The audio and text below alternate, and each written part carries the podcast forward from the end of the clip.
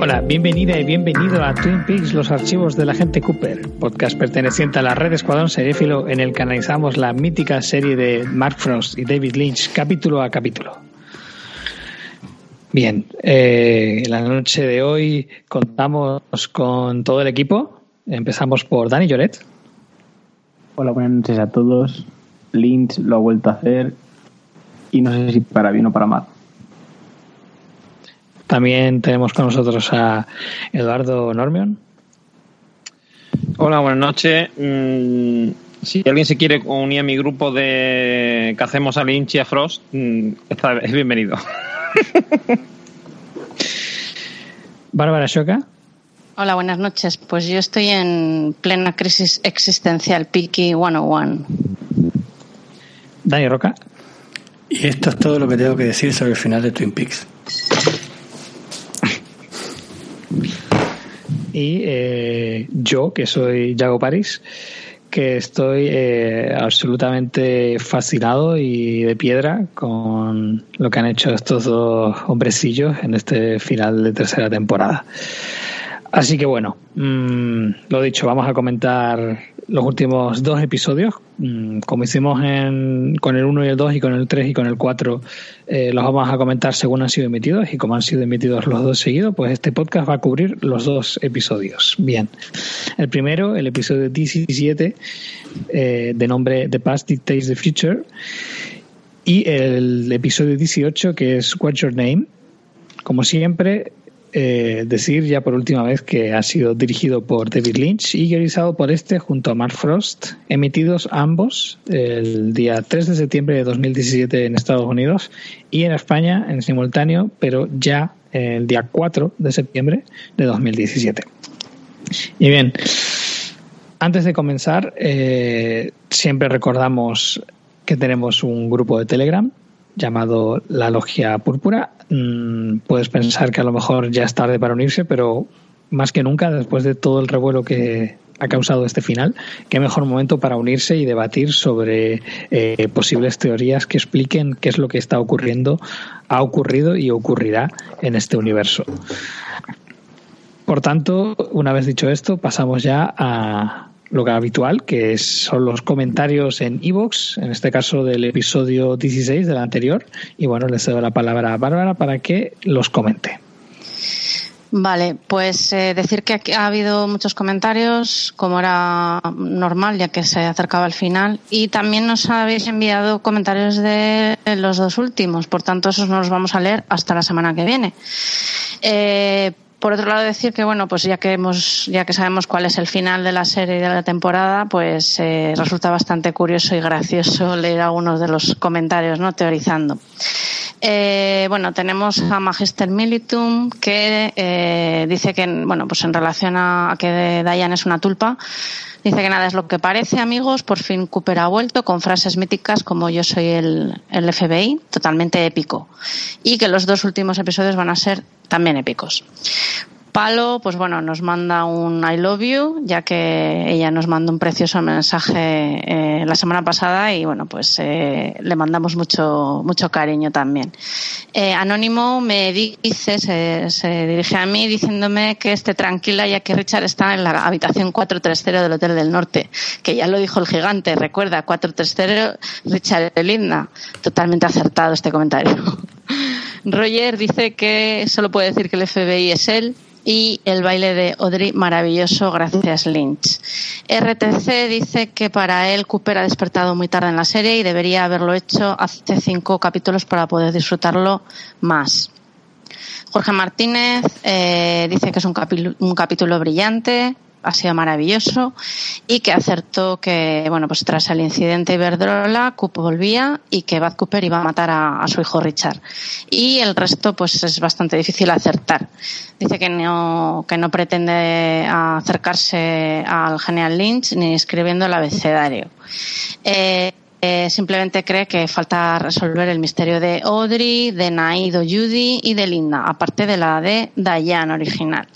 Que por cierto al revés es Naid, ¿eh? o sea que esta teoría eh, bien por bien por Jorge. Naid es, es Diane, ¿no?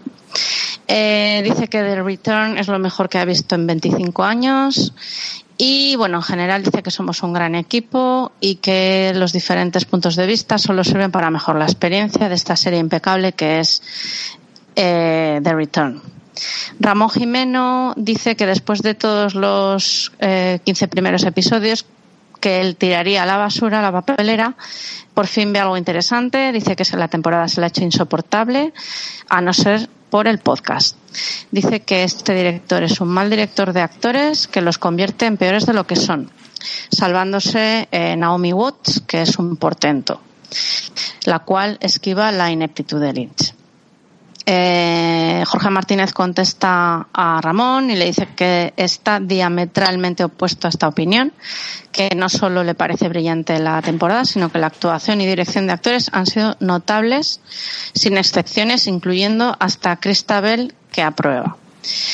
Eh, ¿Qué más? Eh, vamos a ver. tenemos a Mitty, que bueno, dice que como siempre un estupendo, un estupendo podcast y capitulazo que gracias por la mención de Green Lantern y que, eh, qué opinábamos de que los hermanos Mitchum vayan a Twin Peaks, que si creemos que van a morir por defender o salvar a Cooper, que sería épico. Eh, bien, bueno, sería épico ver sobre todo cómo se despiden uno del otro. Pues bueno, ya hemos visto que esto no, no ha ocurrido así. Eh, César Caño dice, en la oscuridad de un futuro pasado, el mago quiso ver una posibilidad para salir de entre dos mundos, fuego camina conmigo. Y ahí estará el bombero para apagar ese, ese fuego, que es el resultado de la lucha del bien contra el mal. La logia negra tiene la entrada en el almacén de oportunidades y la blanca en el, en el Jack Rabbit Palace. Entre dos mundos es este mundo, que es el campo de batalla de las dos logias. Madre envía a Bob, el bombero envía a Laura. Fuego camina conmigo. O a, lo mejor no es eso. O yo qué sé.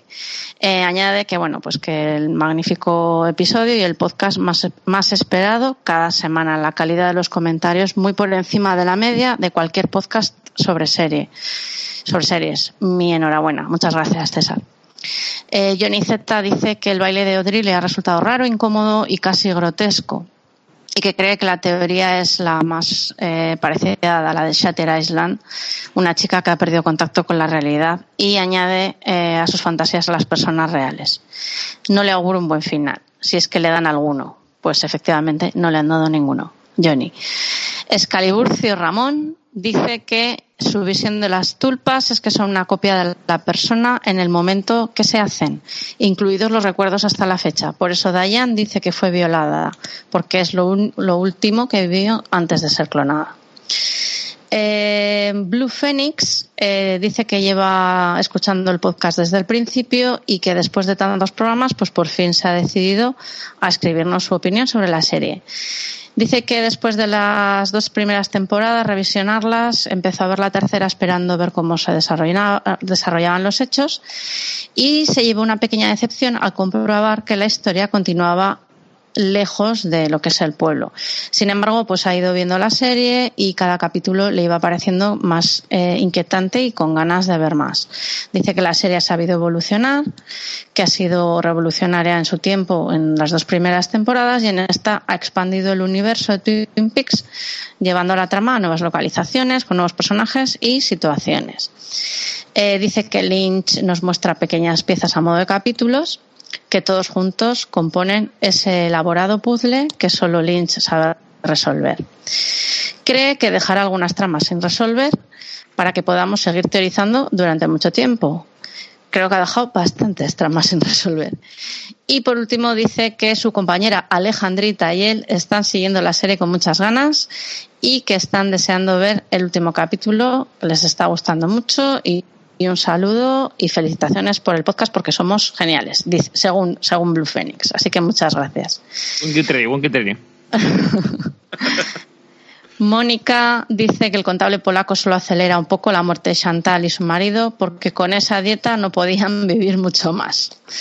En cuanto a Audrey, nuestra querida Audrey, yo también estaría mosca por el ñordón de papel con ese horrendo estilismo de Maruja Ortera viniendo de ser el personaje eh, preferido junto con Cooper de las, de las dos temporadas anteriores. He sido muy crítica con esta temporada, especialmente con la primera mitad y con el asunto Daggy, pero ahora tengo penica por llegar al final.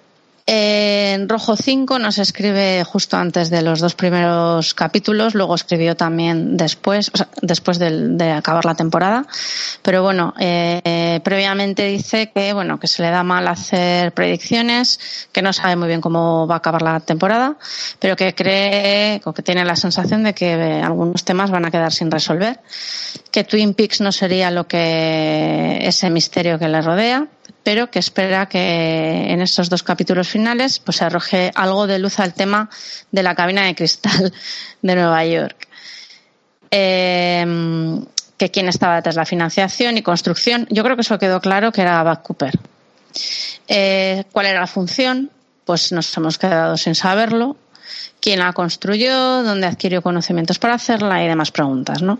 Luego dice que cree que eh, eh, Showtime están dispuestos a seguir trabajando con Lynch y Frost, que no sabe si eso se puede traducir en una nueva temporada o en una película estilo Fuego Camina conmigo o incluso en un spin-off.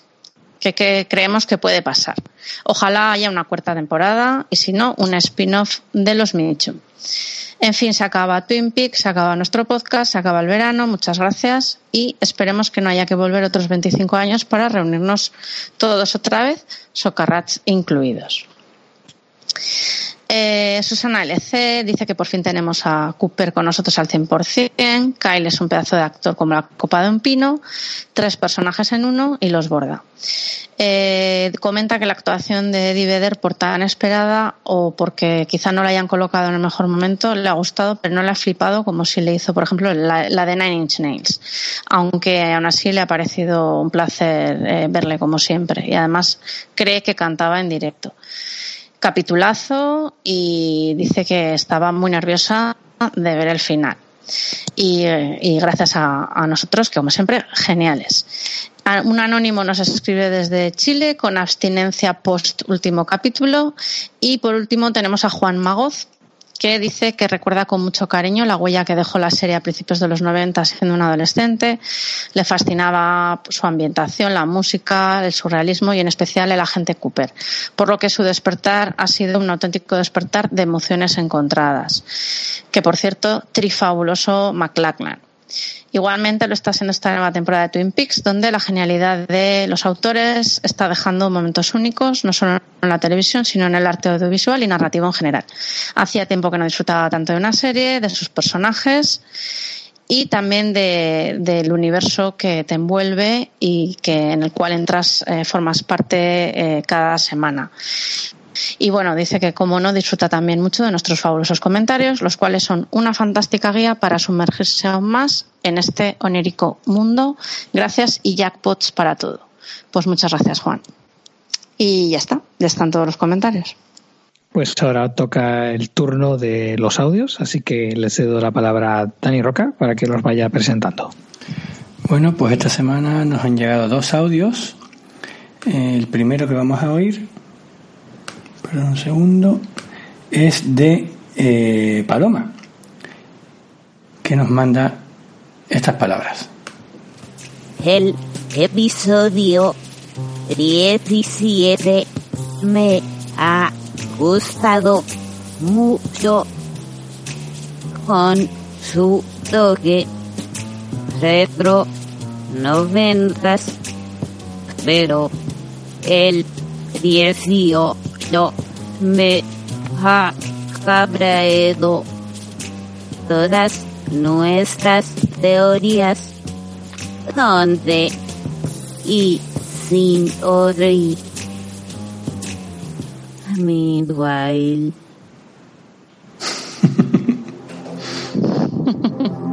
A través de la oscuridad de un futuro pasado, el mago quiere ver una posibilidad para salir de entre dos mundos. Fuego, camina conmigo.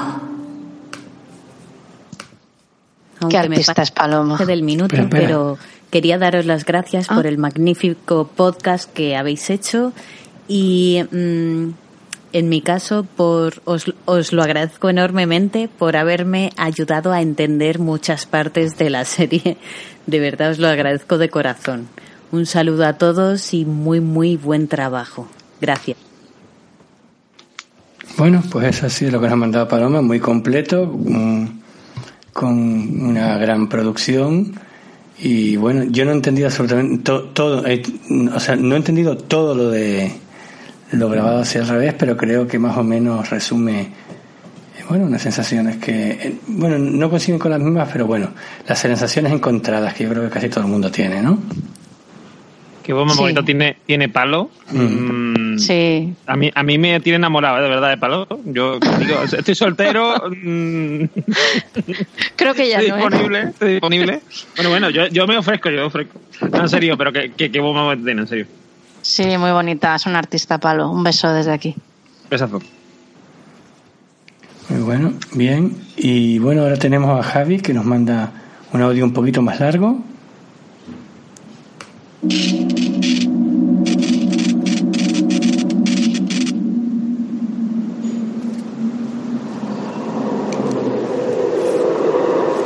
log has a message for you. The stars turn, and a time presents itself. Call for help. Call for help.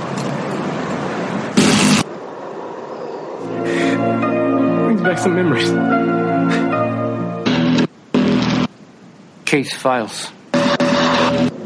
Thursday. Thursday. Thursday. There's a body, all right. All right.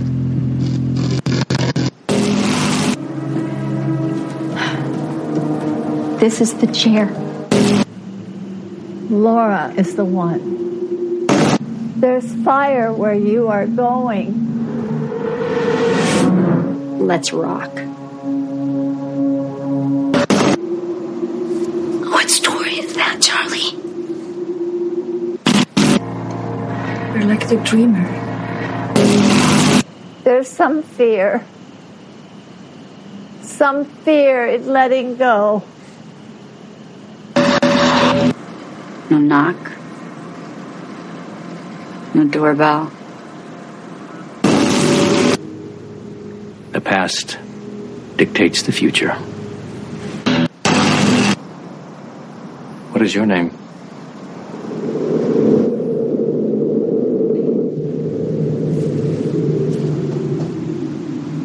Hello, Ashton Spoofer. I'll see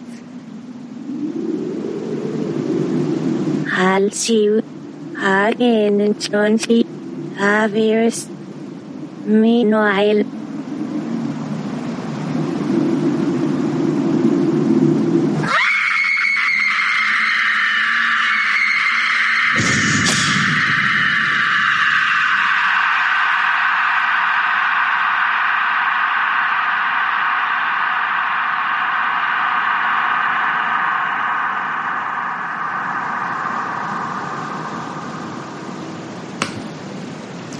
Bueno, me ha parecido una obra de arte, francamente. Vaya pasada. Estupendo. Vaya pasada de audio que se ha marcado. Me imagino que todos lo han pillado. Es una, la sucesión de todos los títulos de todos los capítulos en su versión original, citando más o menos donde aparecía ¿no? Eh, la serie, con un fondo de sonido digno de totalmente David Lynch y bueno, y con un, y con un epílogo magnífico. La verdad que me he quedado flipado, flipado totalmente. Felicidades, felicidades por los, do- los dos audios. Qué pasada. Sí, sí. Sí, fantásticos. Muchas gracias. Pues bueno, ahora toca. Ya, hemos tocado techo y ya solo el podcast solo puede ir hacia abajo. Hacia abajo. Así que, bueno. eh, empecemos. Bueno, es que los oyentes, eh, claramente, el, el, supuesto, supuesto alumno supera al supuesto maestro.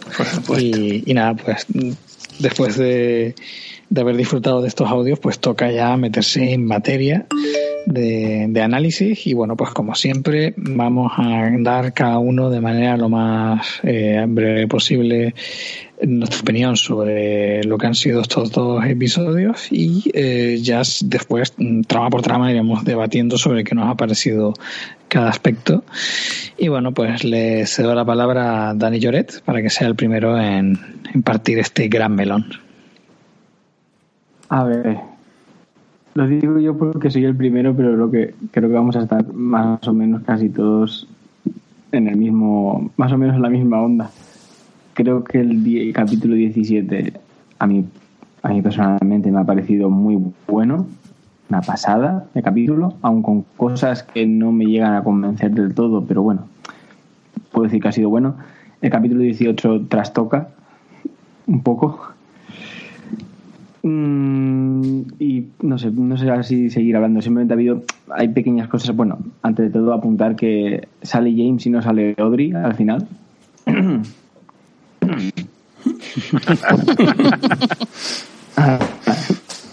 y, y, nada, y ahora seguiremos hablando también un poquito más sobre el final y demás. O sea, lo dejo por ahora en polémico y, y según la hora en que me preguntes te voy a decir que me ha gustado mucho o que no.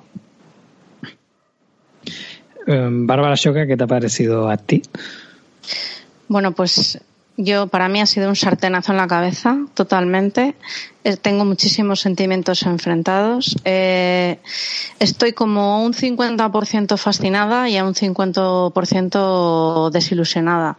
Ha habido cosas, contrario que Dani, que del 17 no me ha gustado nada en absoluto.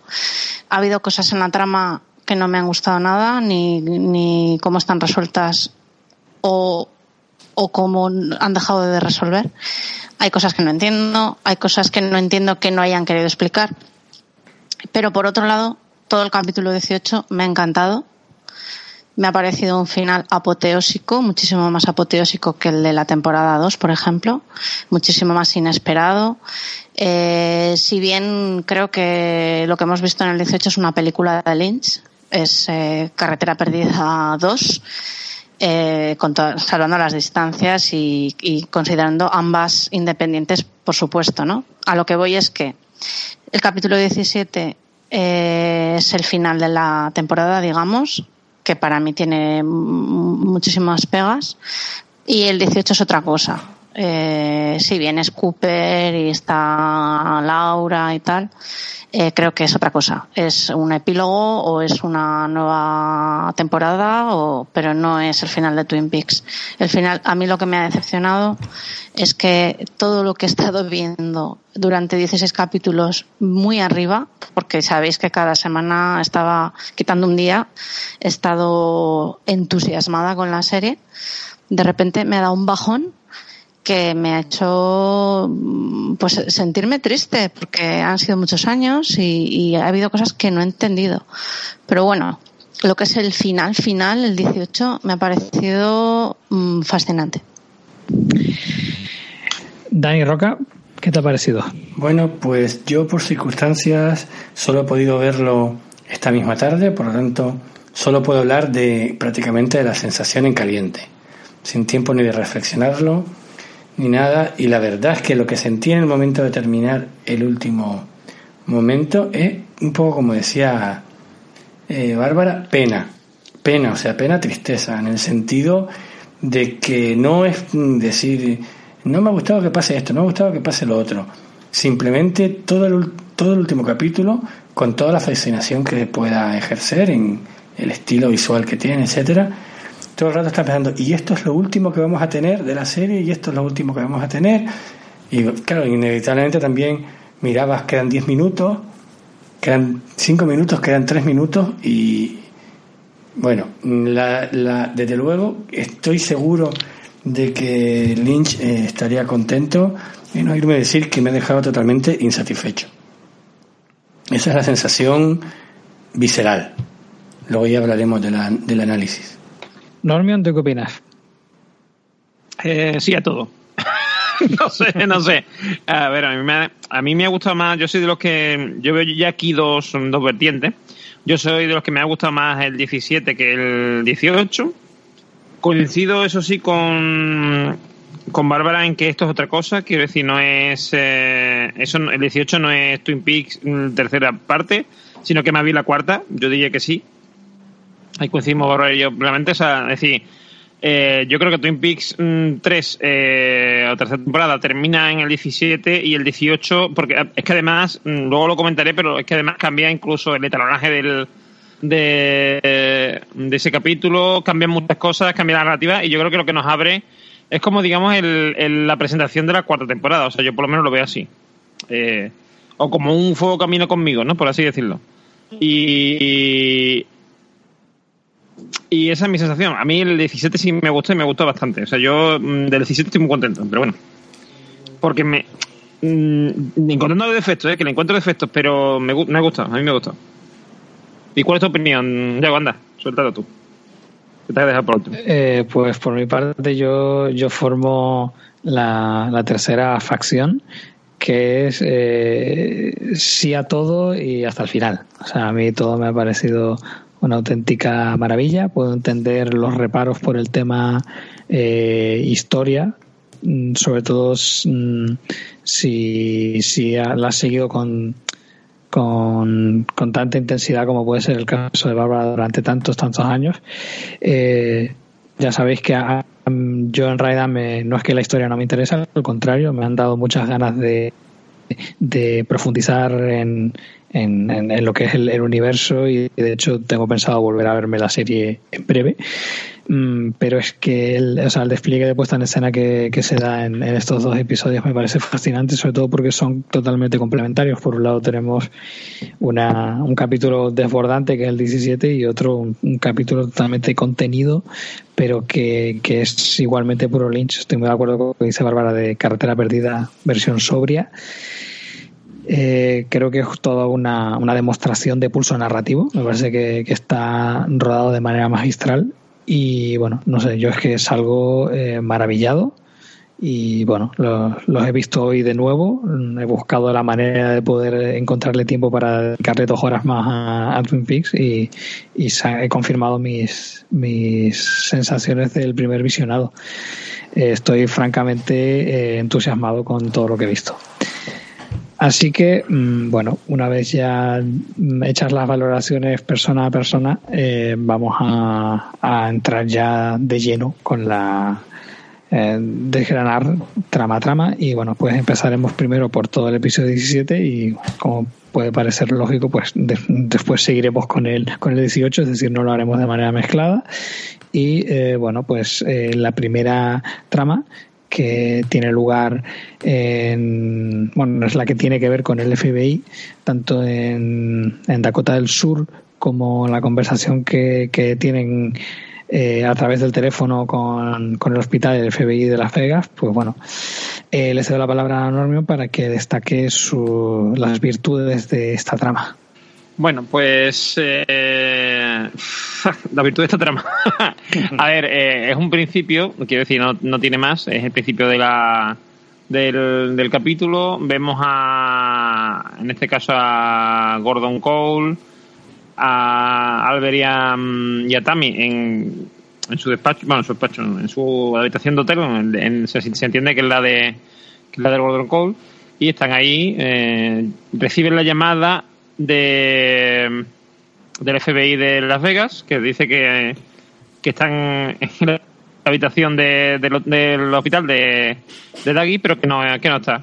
O sea, que, no, ni está ni se le espera. Y en esto aparece el jefe de Daggy, eh, le dice que tiene un mensaje para Gordon Cole. Eh, la gente del FBI de Las Vegas está reticente a soltar el teléfono y al final se lo pasa. Y eh, pues lo que le lees un papel que la cita ahora mismo como tal no la recuerdo, pero le viene a decir que se ven en Twin Peaks. ¿eh? Y, y ya está, quiero decir, no tiene más historia. La- me, me divirtió mucho que que el jefe de alguien no le quiere dar el teléfono, o sea, no le da el teléfono a la gente del FBI que se lo está ahí como pidiendo, sino que directamente cuelga y ya está. Y eso me, me divirtió mucho. Eh, Normion, Y- falta, falta una parte primera, que es una parte Sí. mm, que en principio parece que va a ser súper importante, pero es cuando tiene la conversación eh, Gordon con los otros dos agentes del proyecto Blue Rose y les cuenta de Judy. Exacto. Y les cuenta, Ah, bueno, sí. ahí cuenta sí. que había una entidad eh, malvada llamada Jody antiguamente, Sí, que, que- luego quedaba como Judy. Que Briggs, que, que el mayor Briggs eh, la ha descubierto, ¿no? Y, Mm. y se llama Joe Day y le llaman Judy. Es- ¿qué, qué nos pasa de ahí? Quiero decir, parece que va a ser el descubrimiento de la semana y al final. Pero sí, porque ahí te das cuenta que Gordon está mucho más enterado de, de bastantes cosas de lo que pensamos. Por ejemplo, del estado actual de Philip Jeffries. O sea, sabe que no es una persona, sino una cafetera o lo que sea, ¿no? O sea, Sí. te das cuenta de eso de que está muy involucrado. También dice que la eh, última frase que le dice Cooper es si me pierdo venir a buscarme, porque estoy intentando matar dos pájaros de un tiro. O sea que es un- una escenita corta, pero bastante cargada de información. También nos dicen que Rey era un infiltrado de la policía. O sea que sí que dan explicaciones. Sí, pero por otra parte, eh, como pasa en este capítulo mucho, y que tampoco nos debe sorprender a estas alturas, claro, eh, lo que dice no apunta, no pone la base para algo que va a ocurrir más tarde, sino se queda ahí, prácticamente. Como, como, como con toda la serie. Sí, sí, claro, prácticamente. Claro, claro. Desde luego, Sí, lo no que está claro es que de estos dos últimos capítulos, si eh, a mí, desde luego, no, a mí, mm, parece que, nos, que siguen la tónica de jugar con el espectador de una manera, a mí me parece aún más exagerada de lo que había pasado hasta ahora. Porque si vemos los dos capítulos con una unidad, bueno, luego hablar, podríamos hablar de, de lo que son, o sea, cómo es el ritmo y cómo es lo que nos, cómo nos llevan las dos horas esas. A mí me parece increíble cómo juega con uno, cómo te da una cosa, te la va a dar. Te... Bueno, mm, podemos hablar luego quizás del ritmo de los dos capítulos. Pues esa es la cena, tiene más. Sí, hay pequeños, pequeños toques de humor, como uno de los chistes de, de Albert, Sí. que dice que si es uno de los hermanos Marx, o, está, o él está flipando, o en el teléfono está uno de los hermanos Marx, que es el, el agente de Las Vegas, que dice, "Ten- eh, hemos encontrado a Dougie, pero no lo tenemos. Ah, eso, eso, eso es verdad, sí, sí. Como dice genial. ten- eh, hemos encontrado a Dougie, pero no está. Es verdad, es verdad. Y luego hay otra muy graciosa que dice también que han metido a Cooper en el hospital, que lo han ingresado en el hospital porque metió un tenedor en un enchufe. Dice, es extraño incluso para Dale Cooper. Sí. Sí, está gracioso eso. Pues a mí esta escena, dentro de que el 17 no me ha gustado, eh, esta escena me ha gustado a pesar de que es corta. Sí, es Mm, bastante, sí, sí, sí. eh, es bastante explicativa y desencadenante de acontecimientos que es lo que va a pasar ahora, claro. Es que yo, yo creo que esta escena sigue la, o sea, el- la racha, digamos, del capítulo anterior. Y aquí Hmm. es donde empieza ya a cambiar la historia a partir de aquí. Pues bueno, la siguiente trama es toda la que tiene que ver con, con Coop, pero eh, digamos eh, alrededor de, de la comisaría, no realmente dentro, eso ocurre después, en otra trama. Y esto es lo que es, eh, bueno, un poco pues lo que eh, hace cuando está por fuera, ¿no? Entonces, pues bueno, le cedo la palabra a Dani Lloret para que exponga toda esta trama. Sí, en esta parte Bill Cooper eh, pues llega a la estación de a la, a la comisaría del sheriff. La gracia de esto es ver cómo ha llegado hasta ahí. Vemos cómo conduce hasta el creo que es el, el- el palacio de- del, del conejo este, ¿cómo se llamaba? De Jack el conejo, así era el nombre. Jack Y- Rabbit, sí. Palas. Jack Rabbit, ¿no? Sí, exactamente. Y entonces vemos como entra en el portal, entra en ese especie de vórtice que se abre en el, en el cielo y demás, y ahí vemos como es el gigante, o bueno, o el bombero, como queramos llamarlo, parece ser que lo mete, como que lo introduce dentro de una especie de un tubo de oro. Bueno, vemos que entra dentro de la logia blanca, y en esa logia que vemos ahí, por ejemplo, la cabeza del- mayor Briggs también en ella. Y, vemos exactamente como eso, como el, como el gigante, como gigante bombero, yo lo llamo así. Eh, lo creo que es como que lo introducen en una especie de, de- de tubo de- de oro que lo transporta a esa comisaría. Antes de ver este transporte también vemos como el gigante está viendo una especie de, de fotografías que yo interpreto que son como una especie de lugares donde podría haber llegado a estar Evil Cooper, donde podría haberlo enviado. Opciones, quizá, de, ese envío.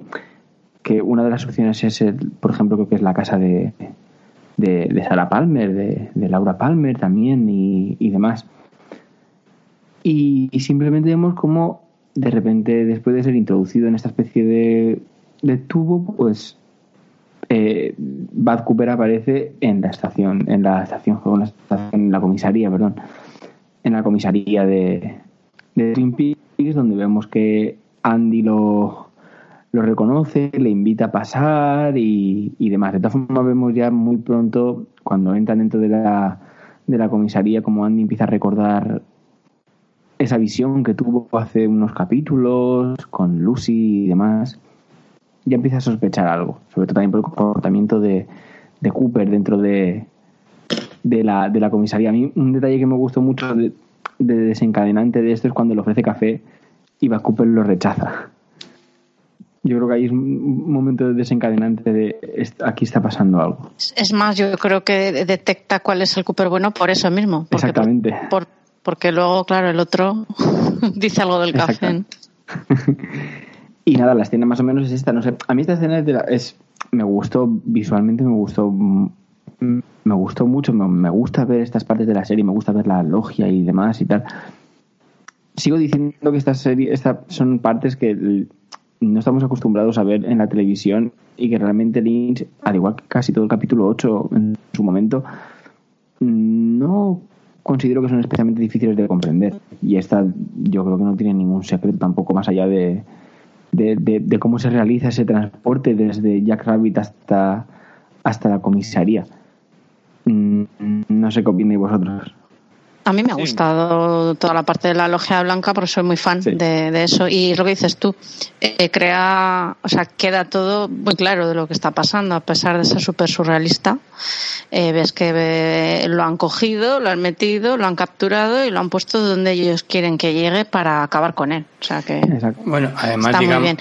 digamos que la imaginería de todo esto es una imaginería que aunque sea surrealista, etcétera, pero es conocida para nosotros ya, o sea, prácticamente Claro. ya sa- prácticamente ya sabemos todo lo que pasa, ya entendemos por analogía por cómo ha pasado ante- anteriormente, claro. Además, casi todos los elementos, no sé si hay algún elemento nuevo, casi todos los elementos son conocidos. Quizás, la, bueno, la figura que está en una, en una esquina en- así, en una jaula, es Philip. Eh, no, es, es Cooper, ¿no? Bad Cooper. Cooper, El de la o sea, izquierda, tú dices. A la izquierda hay una especie de figura en una jaula. Sí, como un cubo jaula. Es el, es el propio Bad Cooper. Es como que lo captura Ajá. y luego lo pone, lo pone porque él iba destinado a otro sitio, supongo que a casa de los Palmer, por eso tenemos la imagen de la casa de, de los Palmer. Entonces el gigante lo pasa como si estuviera pasando una página y dice, no, te voy a colocar aquí. Y entonces lo colocan en el sheriff, Mm. ¿no? Que se supone que es donde ahí se lo van a cargar. Y porque además allí es donde va Cooper Bueno, que tiene el anillo. Al final el anillo es el que va a hacer desaparecer a, a Bad Cooper. Ujú. Vale, vale, de acuerdo. Eh, bueno, yo solo de- destacaría cómo cambia un poco la entrada, eh, supongo, en función del tipo de personaje, ¿no? Puesto que en este caso la, la, la aproximación al, al Jack Rabbit's Palace eh, aparece en una especie como si fuesen rayos, ¿no? Y fogonazos de, de luz y tal. Sí, de luz, exactamente. Y, y bueno, pues me- a mí me ha llamado bastante la atención. Me gusta este tipo de escenas que en las que se se nota, ¿no? Que, que eso está siendo artificial, pero me parece que, que le da un, creo que es un recurso estilístico que, que funciona muy bien, como nos tiene acostumbrados David Lynch. O sea, yo, yo he pensado en, en las películas clásicas de, de terror, estas de, de escenarios y de, y de efectos mm, de luz que, claro, vistas actualmente, eh, llama la atención, ¿no? Se podría decir que es cutre, pero creo que sería un error catalogar lo que está ocurriendo aquí como algo cutre, es algo totalmente voluntario y que yo creo que funciona muy bien, como ya ocurrió, en, ya lo comentábamos, ¿no? En el, en el episodio anterior. Hmm. Sí, Y- lo, hemos Sí. comentado, bueno, pero, no, no, no, que eso lo, hemos comentado aquí alguna vez, que realmente nos puede parecer cutre, pero vamos, no es cutre, no es cutre inconscientemente. Creo No, yo. es, in- es intencionado. es, claro. es totalmente intencionado y, y- y es su manera de, de, de rodar esto, imagino, no sé. Sí, pero aunque sea intencionado, eh, puede no gustarte, ¿no? Yo No, lo que vengo a reivindicar es que a mí me, me, me encanta, básicamente. Exacto, exacto. Y a mí también. Mm. Sí, además el hecho de que sea como una especie de cine antiguo, ¿verdad? O esos típicos, típico Claro. teatro reconvertido en cine. En- Sí, yo decía lo de intencionado porque precisamente estos días eh, he leído en Facebook bastantes personas que creen que eh, este tipo de efectos son por fallos. O sea, que realmente no ha conseguido hacer lo que él, que, lo que él quería mostrar y yo no estoy de acuerdo. O sea, creo que es así, adrede. Creo que el otro día nos pusieron a Dayan como si fuera un papel y moviendo los hombritos así, adrede. No, no, esto, Porque luego eso lo para- tengo clarísimo. Claro. Hombre, porque, eh, por ejemplo, recordar la cucarrana que se le mete la Mm. boca a la chica, eso está hecho mm, perfecto. Se parece un bicho de verdad.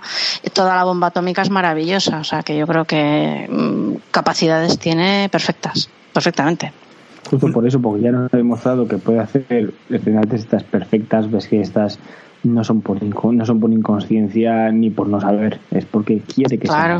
así. Ot- otra cosa es pues algún errorcillo que se ha podido colar de continuidades. Yo no sé si eh, pues eh, una botella que está de un lado o del otro, eso pasa en todas las series. Lo que pasa que ahora estamos analizando muy al dedillo a Lynch. Mm. Sí. Pero eh, lo que son los efectos, yo creo que vamos, es que es lo que quiere, son buscados así. Exacto.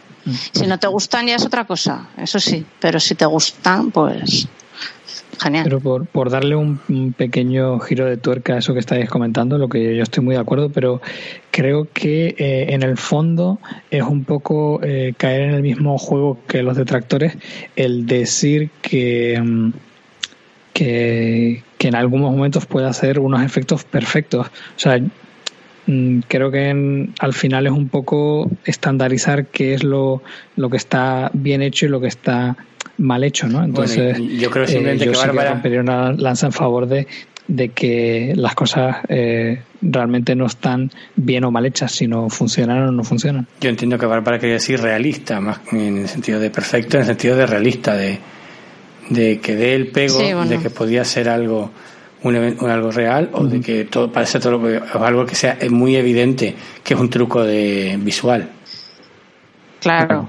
Yo que Sí, no del que no de, que no del pego me da igual. O sea, a eso me refería que eh, aquellos que dicen hace muy mal los efectos especiales se están refiriendo ellos a que no son buenos en cuanto a realismo. Y, y yo lo que digo es eso, que, que sí que puede hacer eso, que ellos buscan ese cine, yo que sé, James Cameron, que es todo efecto especial, él no es James Cameron, él, él es otra cosa y, y- y es lo que a mí me gusta de, de Lynch precisamente. Bueno, pues en ese Una, caso una estamos pregunta, de acuerdo. sí, una preguntita. Eh, cuando Cooper aparece ya, aparece ya delante de la comisaría, hay un plano en el que se acerca mucho a él de espalda, con el pelo que lleva recogido en un broche. A mí me pareció como que querían que viésemos lo que era ese broche.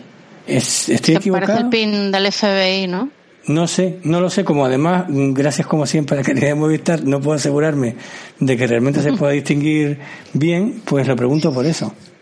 Pues eh, no se distingue muy bien, pero el otro día lo leí de alguien que lo dijo. Creo que lo que lleva es el pin y últimamente lo están sacando mucho. Es bastante probable que sea el pin del FBI. Ok.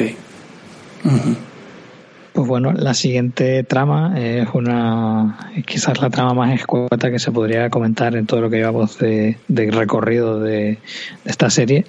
Y bueno, no voy a decir nada para no quitarle ninguna palabra a, a Dani Roca. Así que adelante, Dani. Bueno, pues es una, un plano fijo desde el punto de vista visual, eh, de Ben Horn que recibe una llamada de Wyoming, si no recuerdo mal, en el que le dicen pues que ha aparecido su hermano por ahí, flipado como siempre. Él- bueno, él deduce que es su hermano, pero que evidentemente lo es.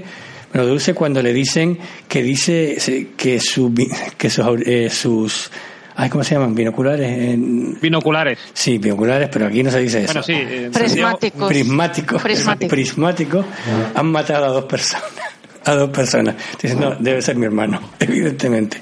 Y nada, que lo vaya a recoger, que además ha aparecido en pelotas y que, y que nada, así sabemos por fin, simplemente sería para que sepamos qué ha sido de, de Jerry.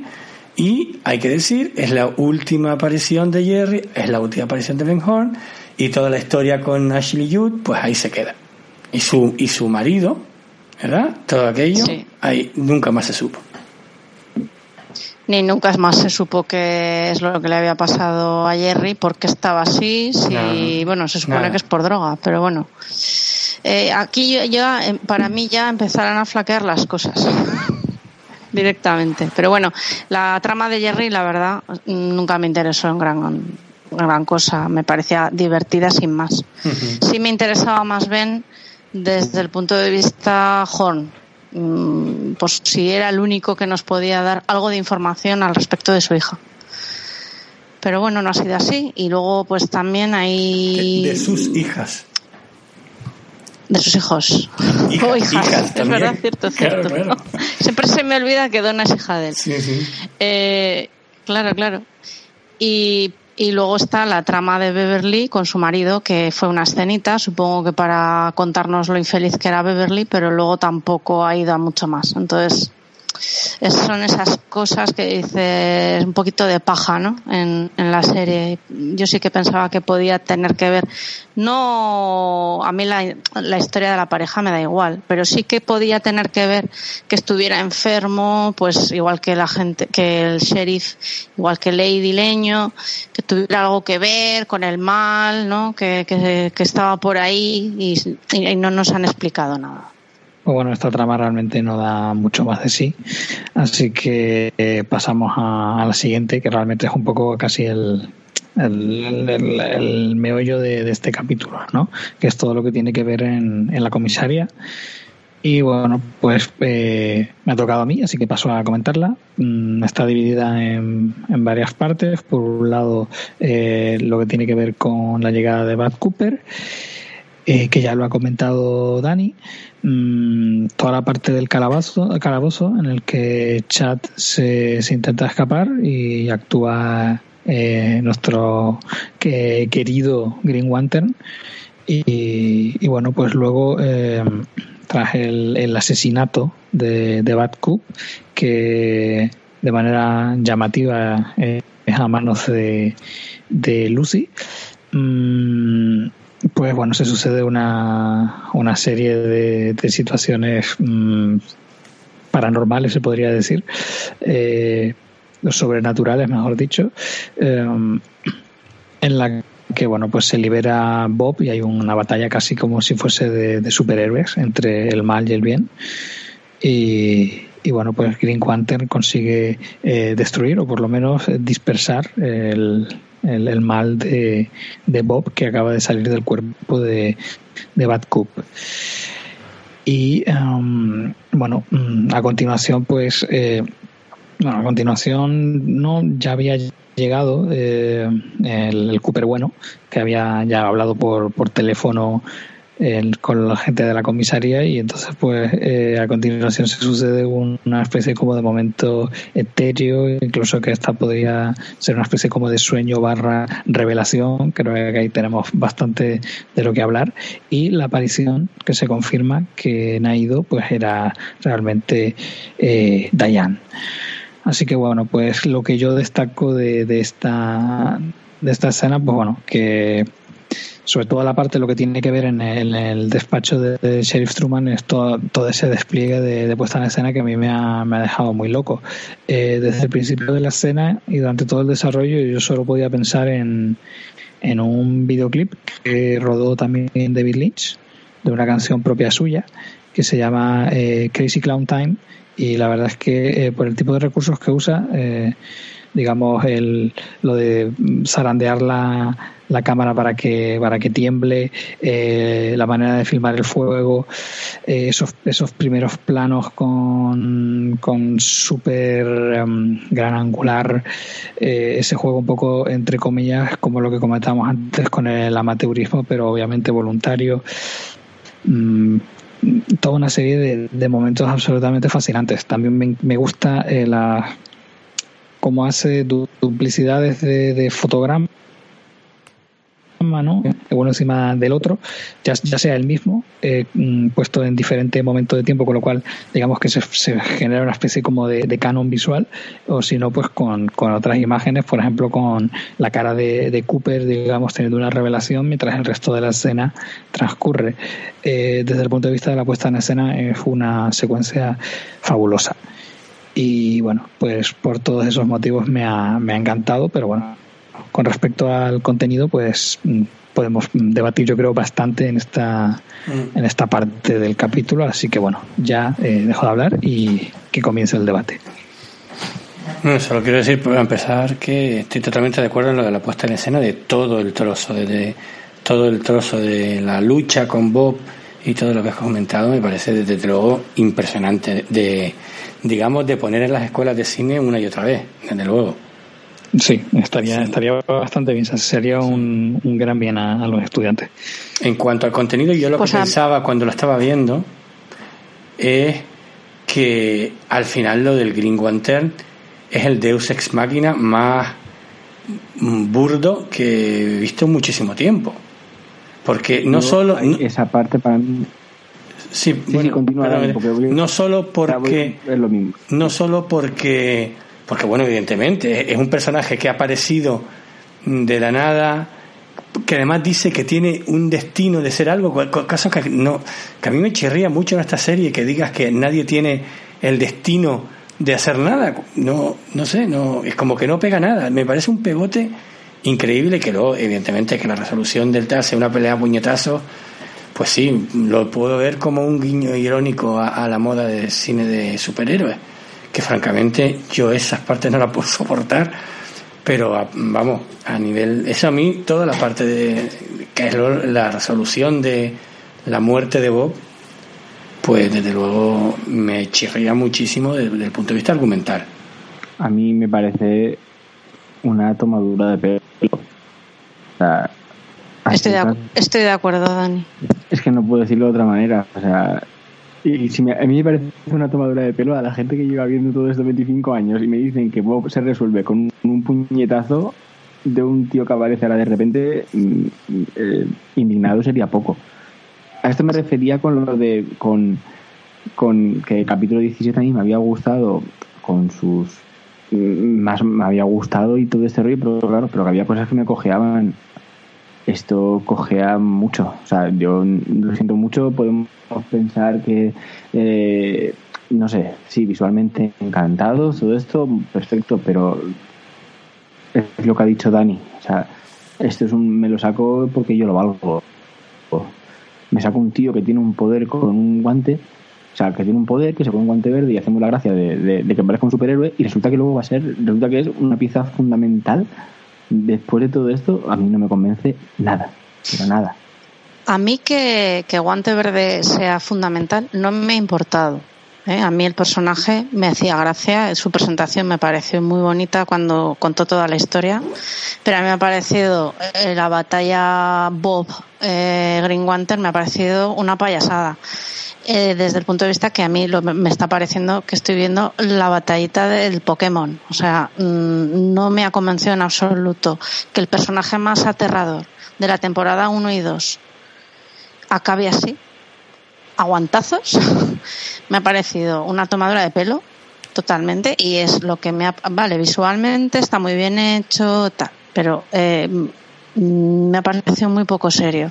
Me ha parecido poco serio lo poco que ha costado cargarse a Bad Cooper, un personaje tan relevante en toda la temporada. Y resulta que me ha gustado mucho que haya sido Lucy, pero nada, pim pam, llegan los Socrates, le sacan al huevo y de repente se lían a, dar guantazos y adiós Bob. Y mm, otra cosa mariposa. Me ha parecido muy poco serio y es lo que a mí me ha cabreado del capítulo. Todo lo demás me parece muy bien. Ver a 300.000 personajes dentro de la oficina del sheriff sin interactuar entre ellos, bueno, vale. ¿Qué pintan las candes ahí? No lo sé, pero bueno, se puede aceptar. Pero todo lo de todo es que ya lo he dicho, me ha parecido Pokémon, Dragon Ball o como se llame. No me ha gustado nada. Me ha parecido muy muy mal.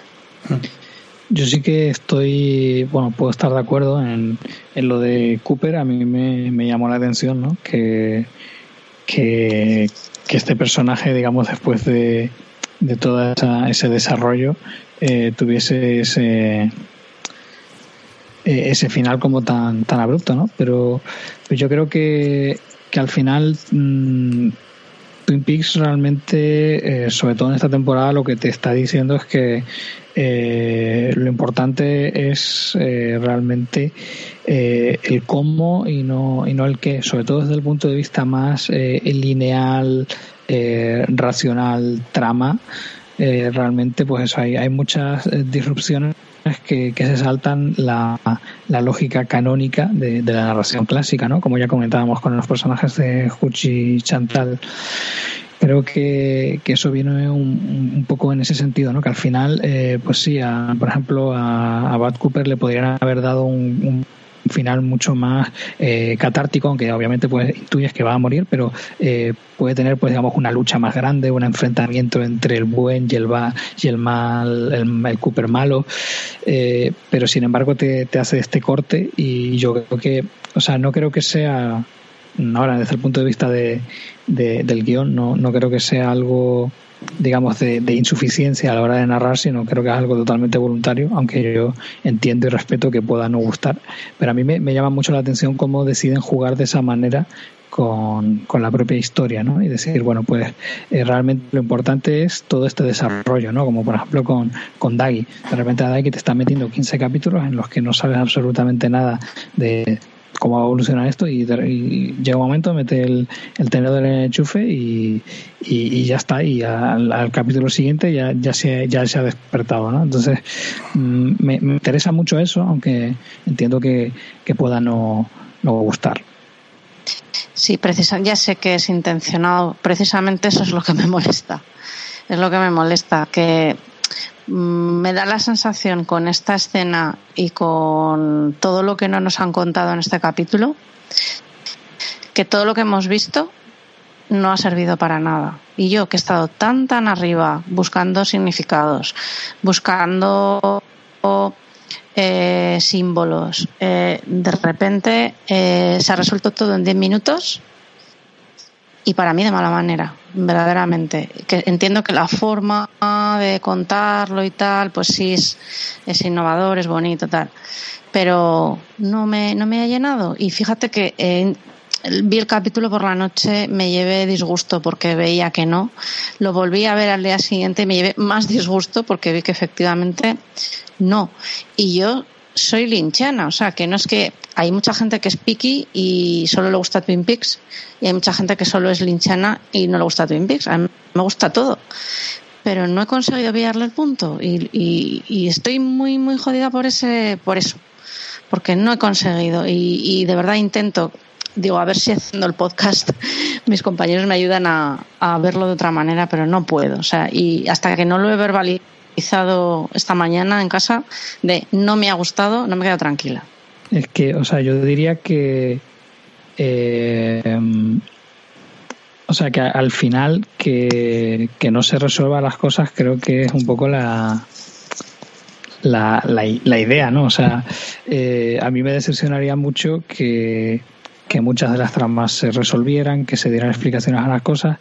Eh, por eso en realidad yo siempre me he mantenido mm, bastante al margen, digamos, de teorías, de interpretar símbolos. Creo que en cierta manera eh, David está haciendo, bueno, junto con, con Frost, no quiero excluirlo de, de, de los méritos, eh, está, está haciendo una especie como, bueno, pues como de reflexión, en cierta manera, eh, beta seriéfila sobre cómo cómo funciona actualmente el mundo de las series, eh, o como siempre ha funcionado, ¿no? En el que todo tiene que quedar bien explicado, todo verbalizado, todo tiene que quedar resuelto y, y creo que, que realmente es eso, ¿no? Es como una apuesta por por el por, por el cómo, ¿no?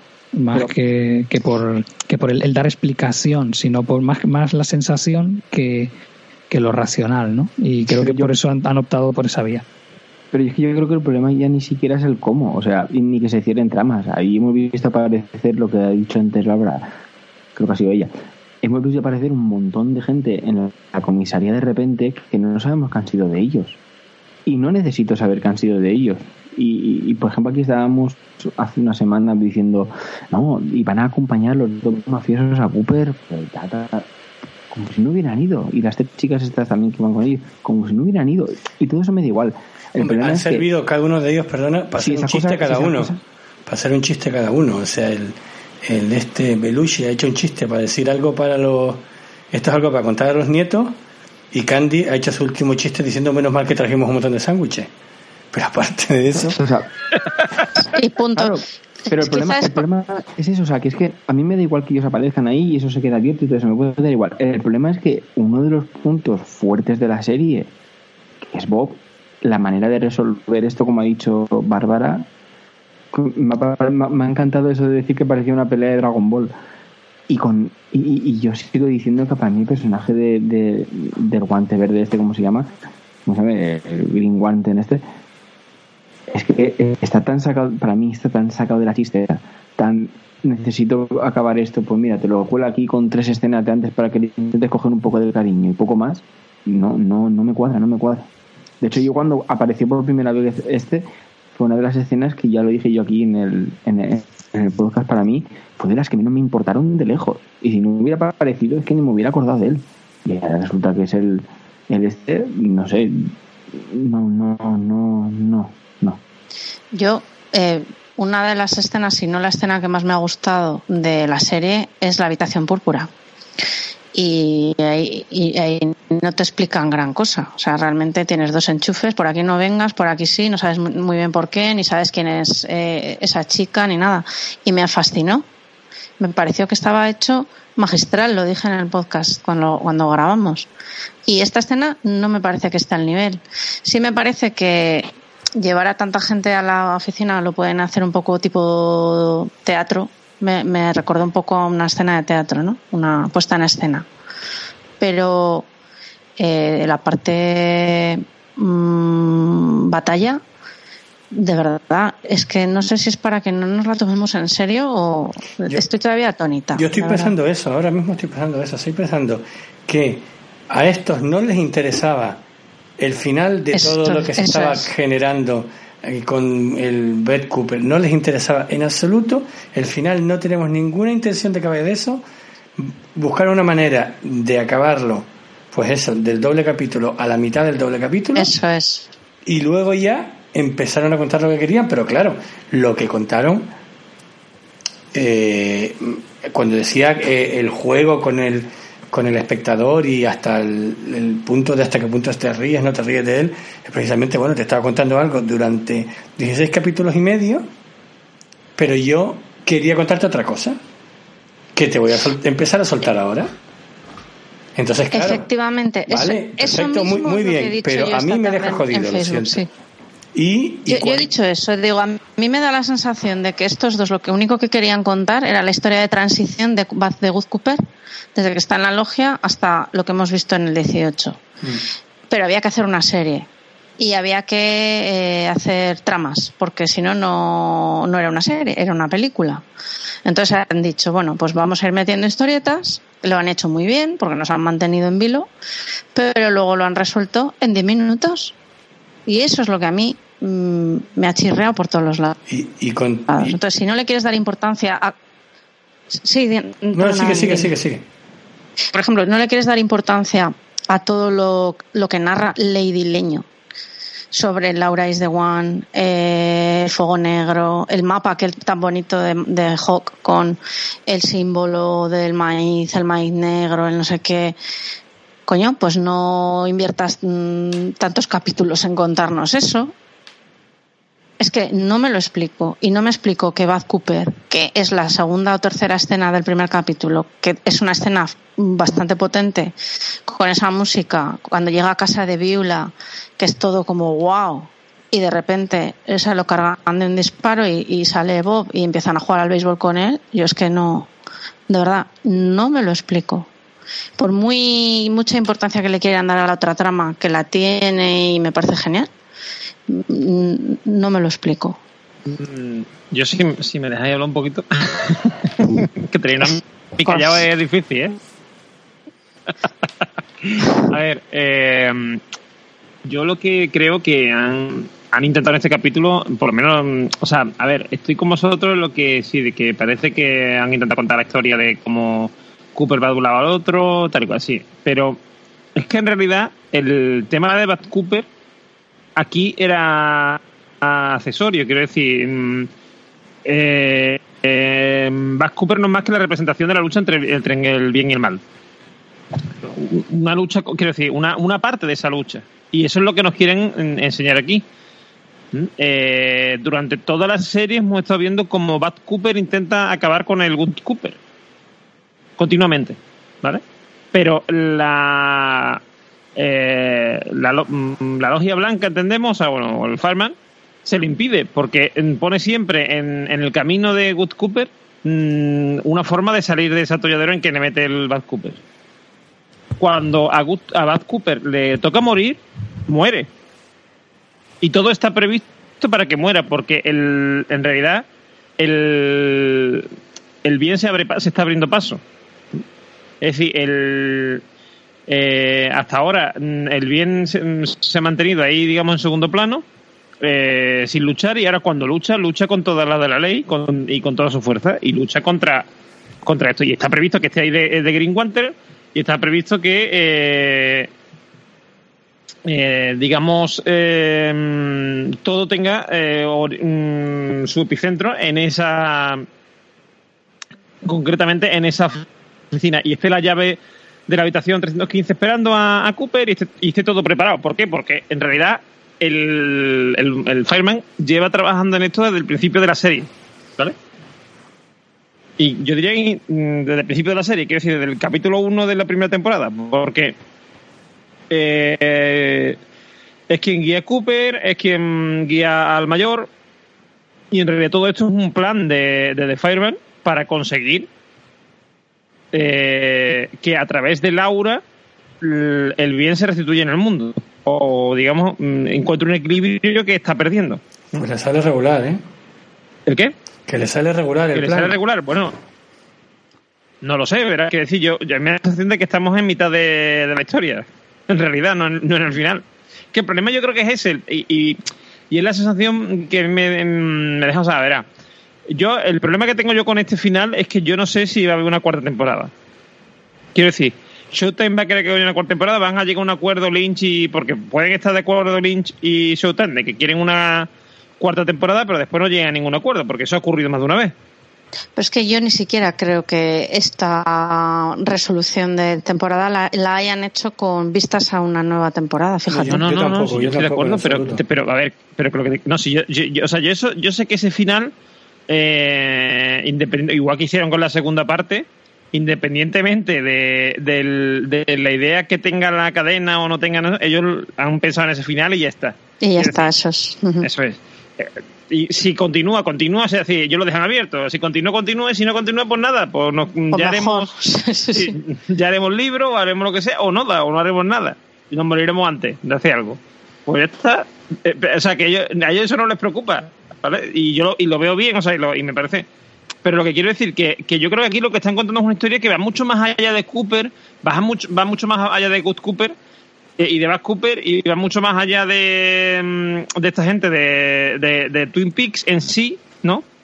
Y quizás sí tenga mucha más influencia. Y Laura Palmer, a ver, yo creo que la historia que nos están contando no es la historia de un pueblo, ni de un asesinato, ni de nada. Esto es la historia de el mm, de una especie de mm, digámoslo así de, de redentor no de Jesucristo por así decirlo de Mesías que es Laura Palmer vale que viene al mundo para mm, acabar o sea por lo menos para poner al mal en un eh, bajo control, ¿vale? Aunque no sea eliminarlo, pero por lo menos bajo control.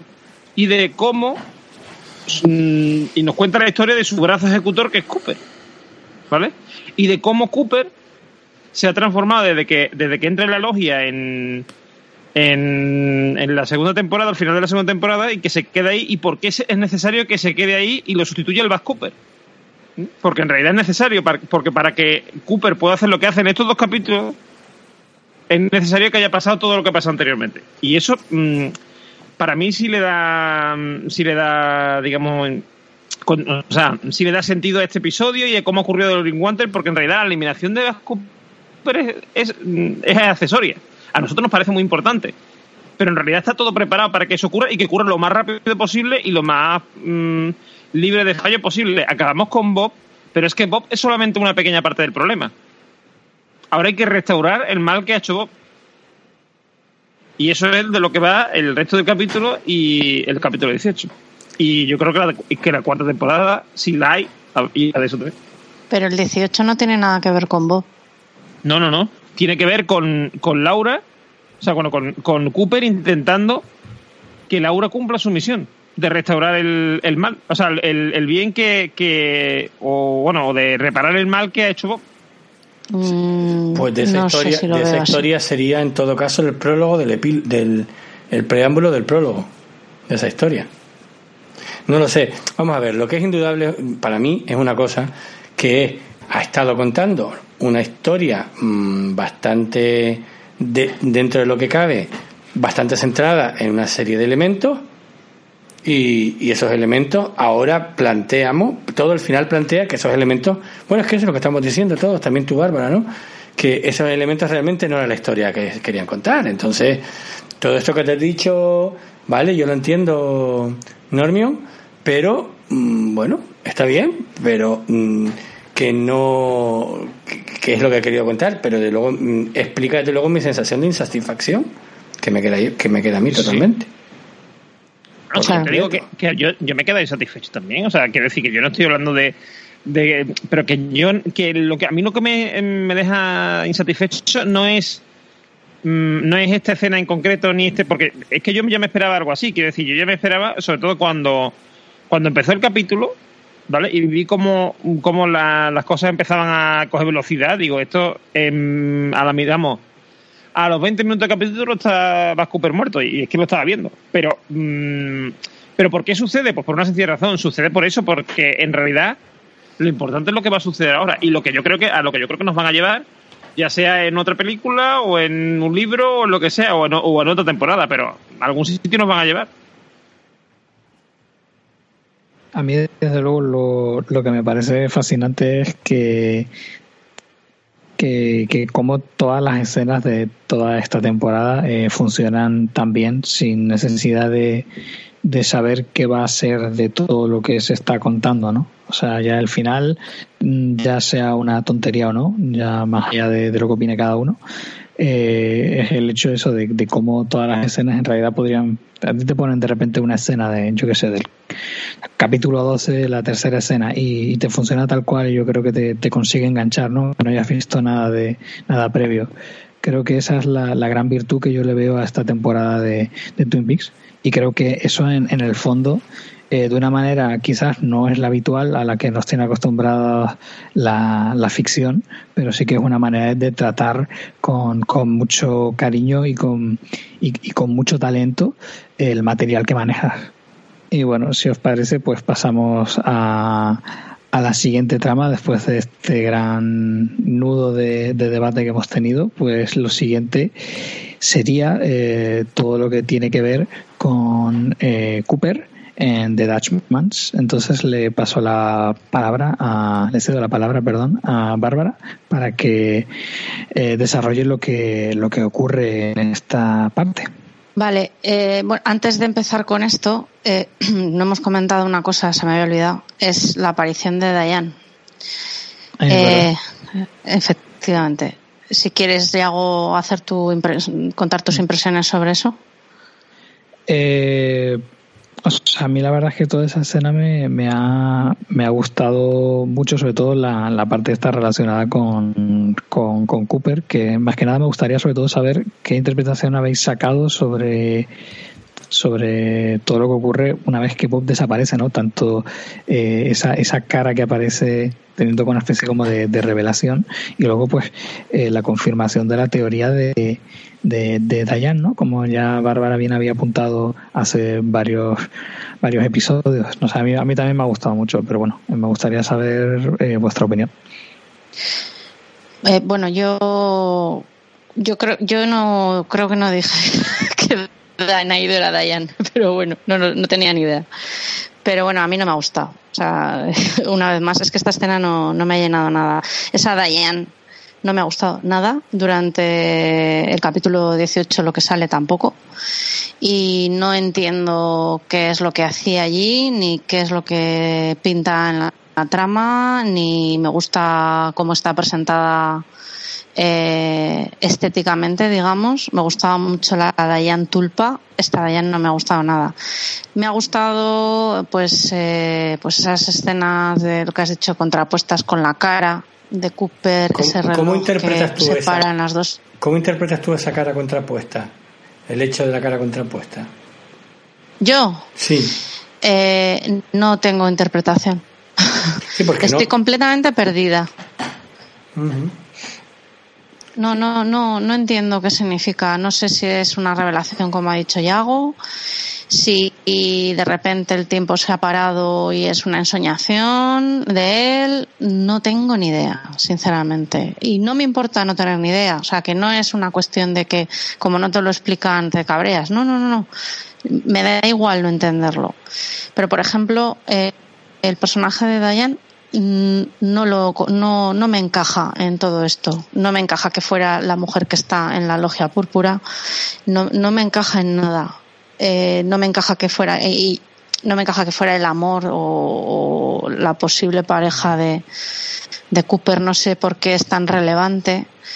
Eh, no no no me ha encajado en absoluto. Y en cuanto a lo otro mm, como no entiendo de qué va eh, no tengo así muchas más cosas que decir. Eh, a partir de aquí, cuando ya hablemos de la escena que me toca a mí hablar, para mí el capítulo mejora muchísimo.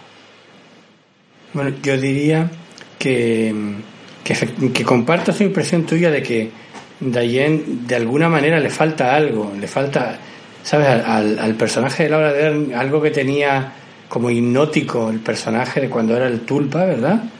Incluso que podía tener eh, Naido.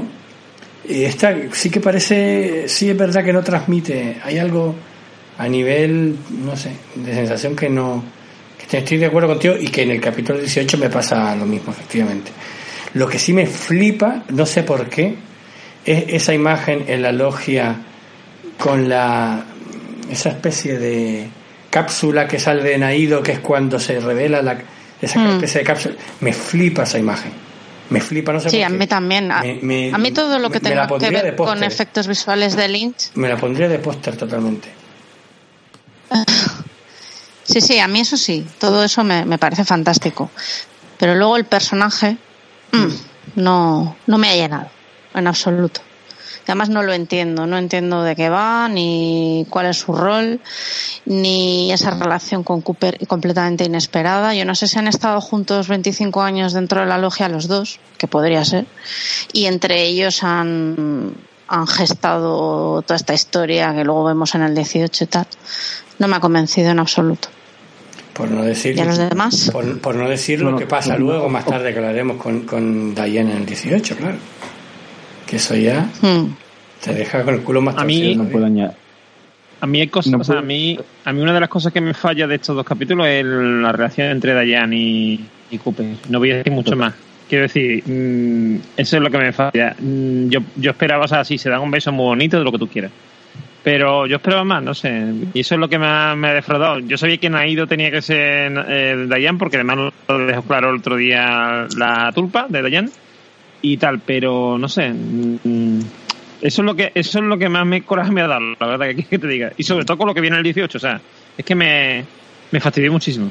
Es que a mí no me encaja porque durante todas las dos temporadas eh, Cooper está hablando con Diane por la, por la grabadora y le, eh, le está contando lo enamorado que está de, de Annie y las- la atracción que siente por Audrey.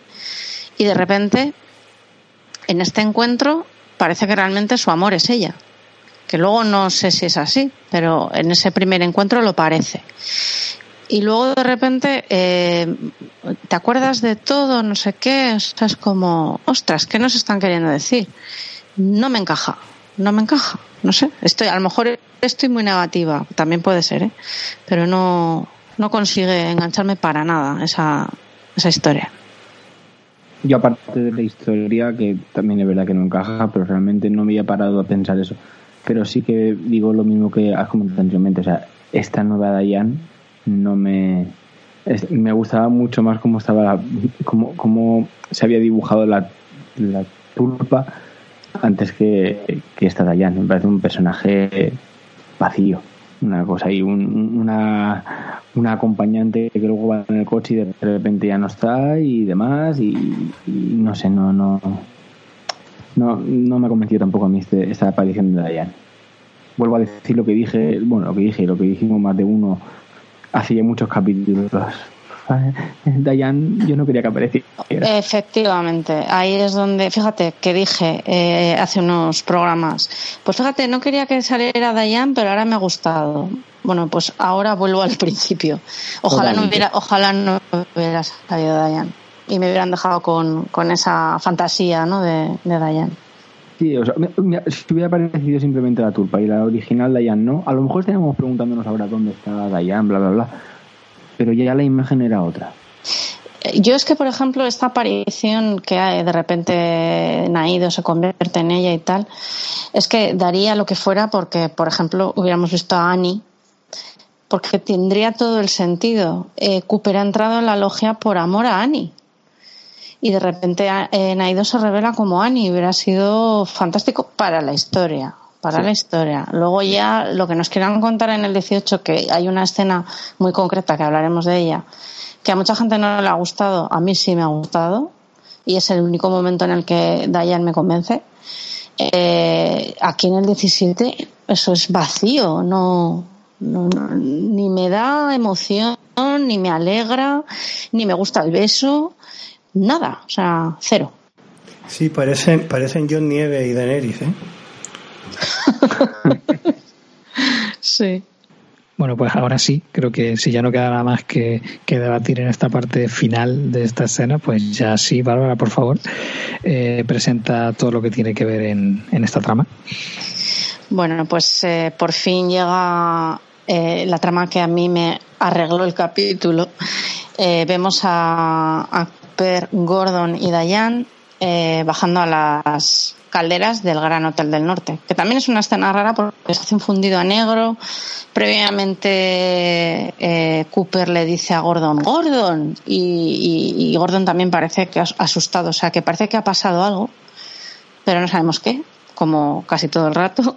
Y bueno, eh, la llave 315 era la llave que abría la caldera de la cual salía ese extraño ruido que, que oye James en- cuando está con, con Freddy y también que está escuchando Ben con Beverly durante dos o tres capítulos. Bueno, pues eh, allí se despide de ellos y les dice que, le- más concretamente a Diane cuando la mira, eh, creo recordar que dice algo así como nos veremos cuando se baja el telón o se corra el telón, ¿no? Eh, bien, pues entra y se encuentra con Mike. Mike el Manco, que recita pues eh, ya la frase, las frases que nos ha dicho Palo en su magnífico audio sobre el mago entre dos mundos y demás. Eh, vemos que aparecen en la logia esas escaleras, esos pasillos, finalmente en el motel en el que Bad Cooper visita a Jeffries y llegan a una estancia en la que está Jeffries igual, en la tetera echando vapor, ¿no? Al, estilo oruga de Alicia. Eh, bueno, pues directamente Cooper y Jeffries tienen una conversación en la que Jeffries le dice que sea por favor más concreto y bueno, pues eh, Cooper le da la fecha, le da una fecha que es la noche que mataron a Laura. y este Jeffries con vapor le manda el simbolito, el famoso simbolito del anillo, que se convierte en un símbolo de infinito. Un, un infinito que da vueltas, ¿no? Y que parece que es siempre, bueno, pues como siempre, del derecho y del revés, el infinito es el infinito. Y lo manda a, a, otra, a otro lugar, que hablaré luego, luego Eduardo hablará. Pero bueno, es una escena que a mí sí me ha gustado, me ha he hecho las paces con lo que había visto previamente y, y bueno, eh, tampoco da mucha más información, simplemente pues que Jeffries le dice me, me alegra verte, o sea que ahí sí que reconoce al buen, al buen Cooper, no al malo, y nada más. Una, una escena bastante, para mí, bastante que me, me funciona y me, y me gusta. Y una cosa con respecto al infinito que me llama- a mí me llamó la atención es que en el infinito hay como una especie como de pelotita o de... No tengo muy claro lo que es, como un punto que se mueve, se mueve por él y que no sé qué representa, si es el... ¿Es el tiempo o...? No lo tengo claro. Podría ser el tiempo mm, y que se da la vuelta, ¿no? Como luego hablamos como de espacios temporales diferentes o planos de realidad diferentes, puede ser, ¿no? Que tanto del derecho como del revés. eh, un punto el es un tiempo- punto en el es un punto en el en el infinito o sea o, Eso es. el presente bueno más que más que el tiempo es que, o sea que el infinito sea digamos así como el tiempo y el espacio que son algo infinito y el punto es mm, donde estamos estemos donde estemos en el tiempo que estemos o en el lugar que estemos Sí, yo desde luego diría que tiene todo que ver con el tema del tiempo y bueno, con el desarrollo de este capítulo y del siguiente yo creo que eh, tiene bastante sentido, ¿no? Que tiene que, ver con el, con el tema espacio-temporal. Y bueno, pues lo siguiente que ocurre eh, es eh, cómo Cooper viaja al, pasado a, tratar de rescatar a Laura Palmer. Y vemos pues toda una escena en blanco y negro que luego se convierte en color y bueno, revi- revivimos pasajes de, de Fuego Camina conmigo. Y bueno, pues le cedo la palabra a Normion para que, que destaque lo que más le haya gustado de esta trama. Pues, ¿qué me ha gustado a mí esta trama? Pues en sí, mm, volver a ver a la antigua, a la antigua mm, Laura, ver a James, que me, me ha llamado mucho atención porque al ver al James mm, de, entonces, después de haber visto el James de ahora, lo veo de otra manera. No soy tan crítico Ya, no- como... ya no te cae tan mal. Efectivamente, sí, sí. Porque le, le veo un trasfondo, o sea, que a lo mejor em, originalmente el actor intentaba hacerlo igual que ahora, pero claro, mm, eh, como, como cuando estaba preocupado era casi lo mismo que cuando no lo estaba, ahora que, que es capaz de que es capaz de, tener más sentimientos o demostrarlo, digamos, pues eh, se ve más en ese momento que está el hombre como compungido, que está afectado por lo que le está contando Laura, que no entiende Mm, porque claro, Laura ahí está en plan, o sea, mm, eh, ¿cómo se dice esto? Bipolar, o sea, quiero decir, de pronto está eh, súper feliz, no sé qué, te quiero, no sé qué, y de repente empieza a llorar y a, y chillar y parece que la están violando, parece yo que sé, y sale corriendo, o sea, todo como muy, muy extraño, ¿no? Y eh, me gusta mucho el momento en que, digamos, eh, mm, después de toda esta escena y todo esto que se ve, eh, Cooper, digamos, rescata del bosque a, a Laura, una Laura que ya no es la Laura, mm, aunque, aunque no sé si tiene algo de maquillaje y tal, parece más joven, pero ya no es la Laura, mm, digamos, de, vein- de 20 años de, o 18, no sé qué edad se supone que tiene en la, en la serie. Eh, 16. 16, bueno, sí. En cada pata, sí, pero bueno.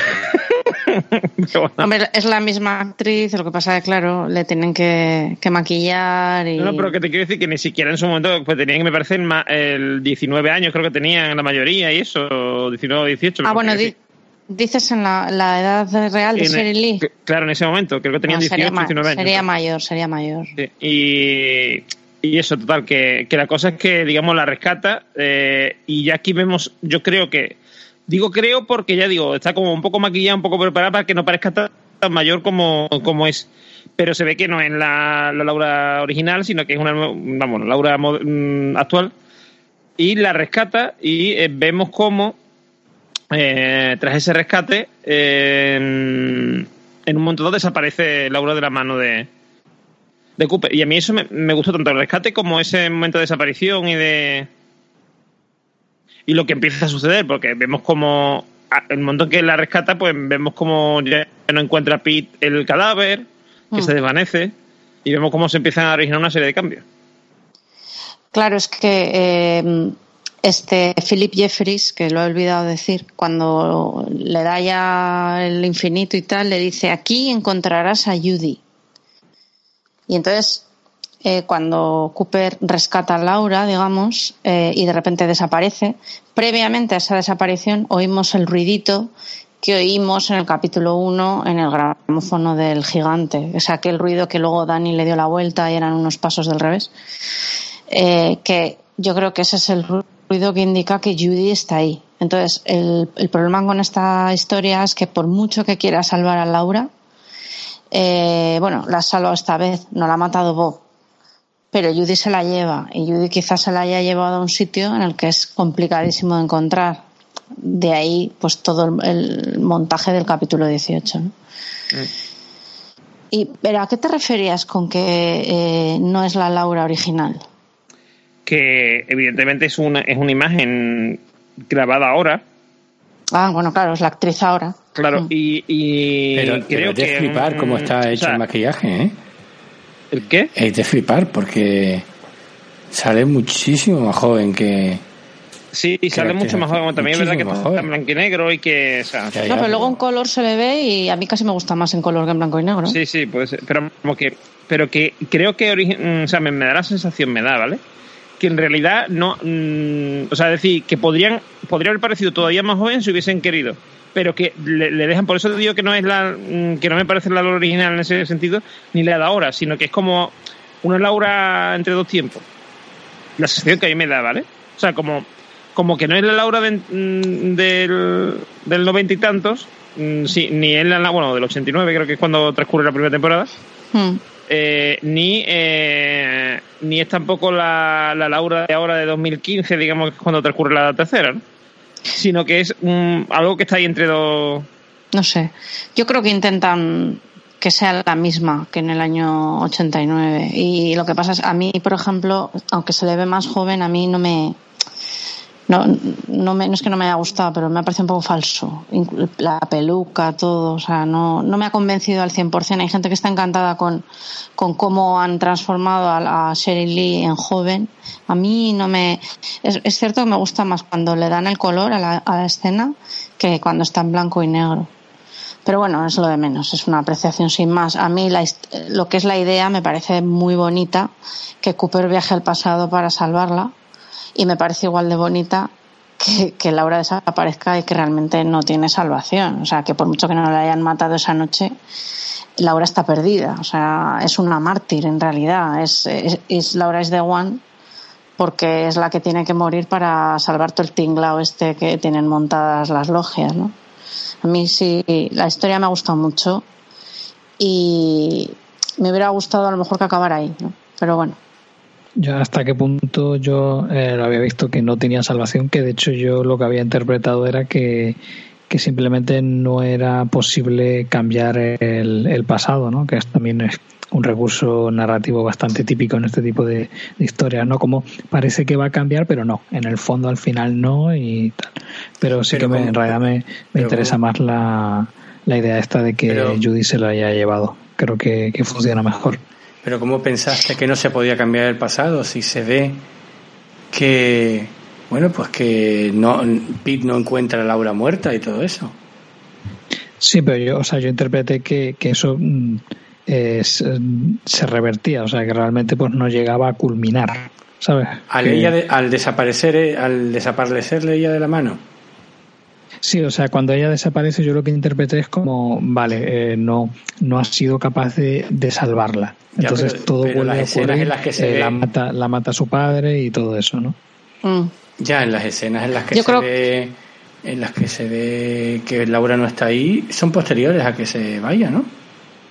Bueno, da igual. Yo creo que sí. Sí, sí. No, no, no. Son, son un- creo que son un poquito antes, pero, pero que sí, o sea que. que Da igual, que- porque luego repiten además esa escena en el 18, o sea que puede ser también lo que, lo que dices tú, Iago. Mm, podría yo- ser.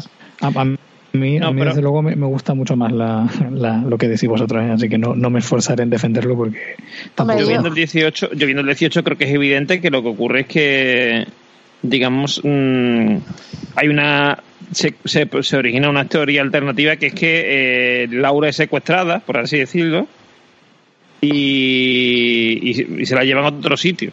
Aparece en otro sitio, ya no sabemos cómo. Si es que, mm, quiero decir, si es que Judy la, la planta en un sitio y le quita la memoria, o si es que mm, lo que hace es, eh, mm, no sé, eh, sacarla allí y, y digamos que ella mm, la secuestra a alguien, no sabemos quién, lo que sea, no lo sé. Pero mm, algo ocurre evidentemente y, y- y digamos que Laura se pierde.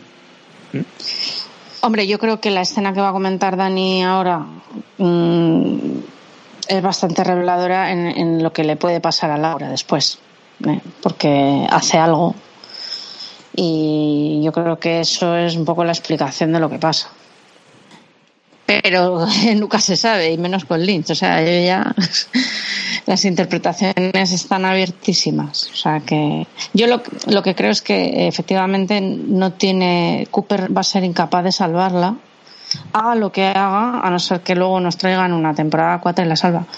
Pero yo creo que haga lo que haga es imposible que la salve porque siempre va a haber una, un ente malvado, a no ser que se carguen a Judy, que no creo, que se va a encargar de que Laura Palmer mm, tenga ese destino trágico.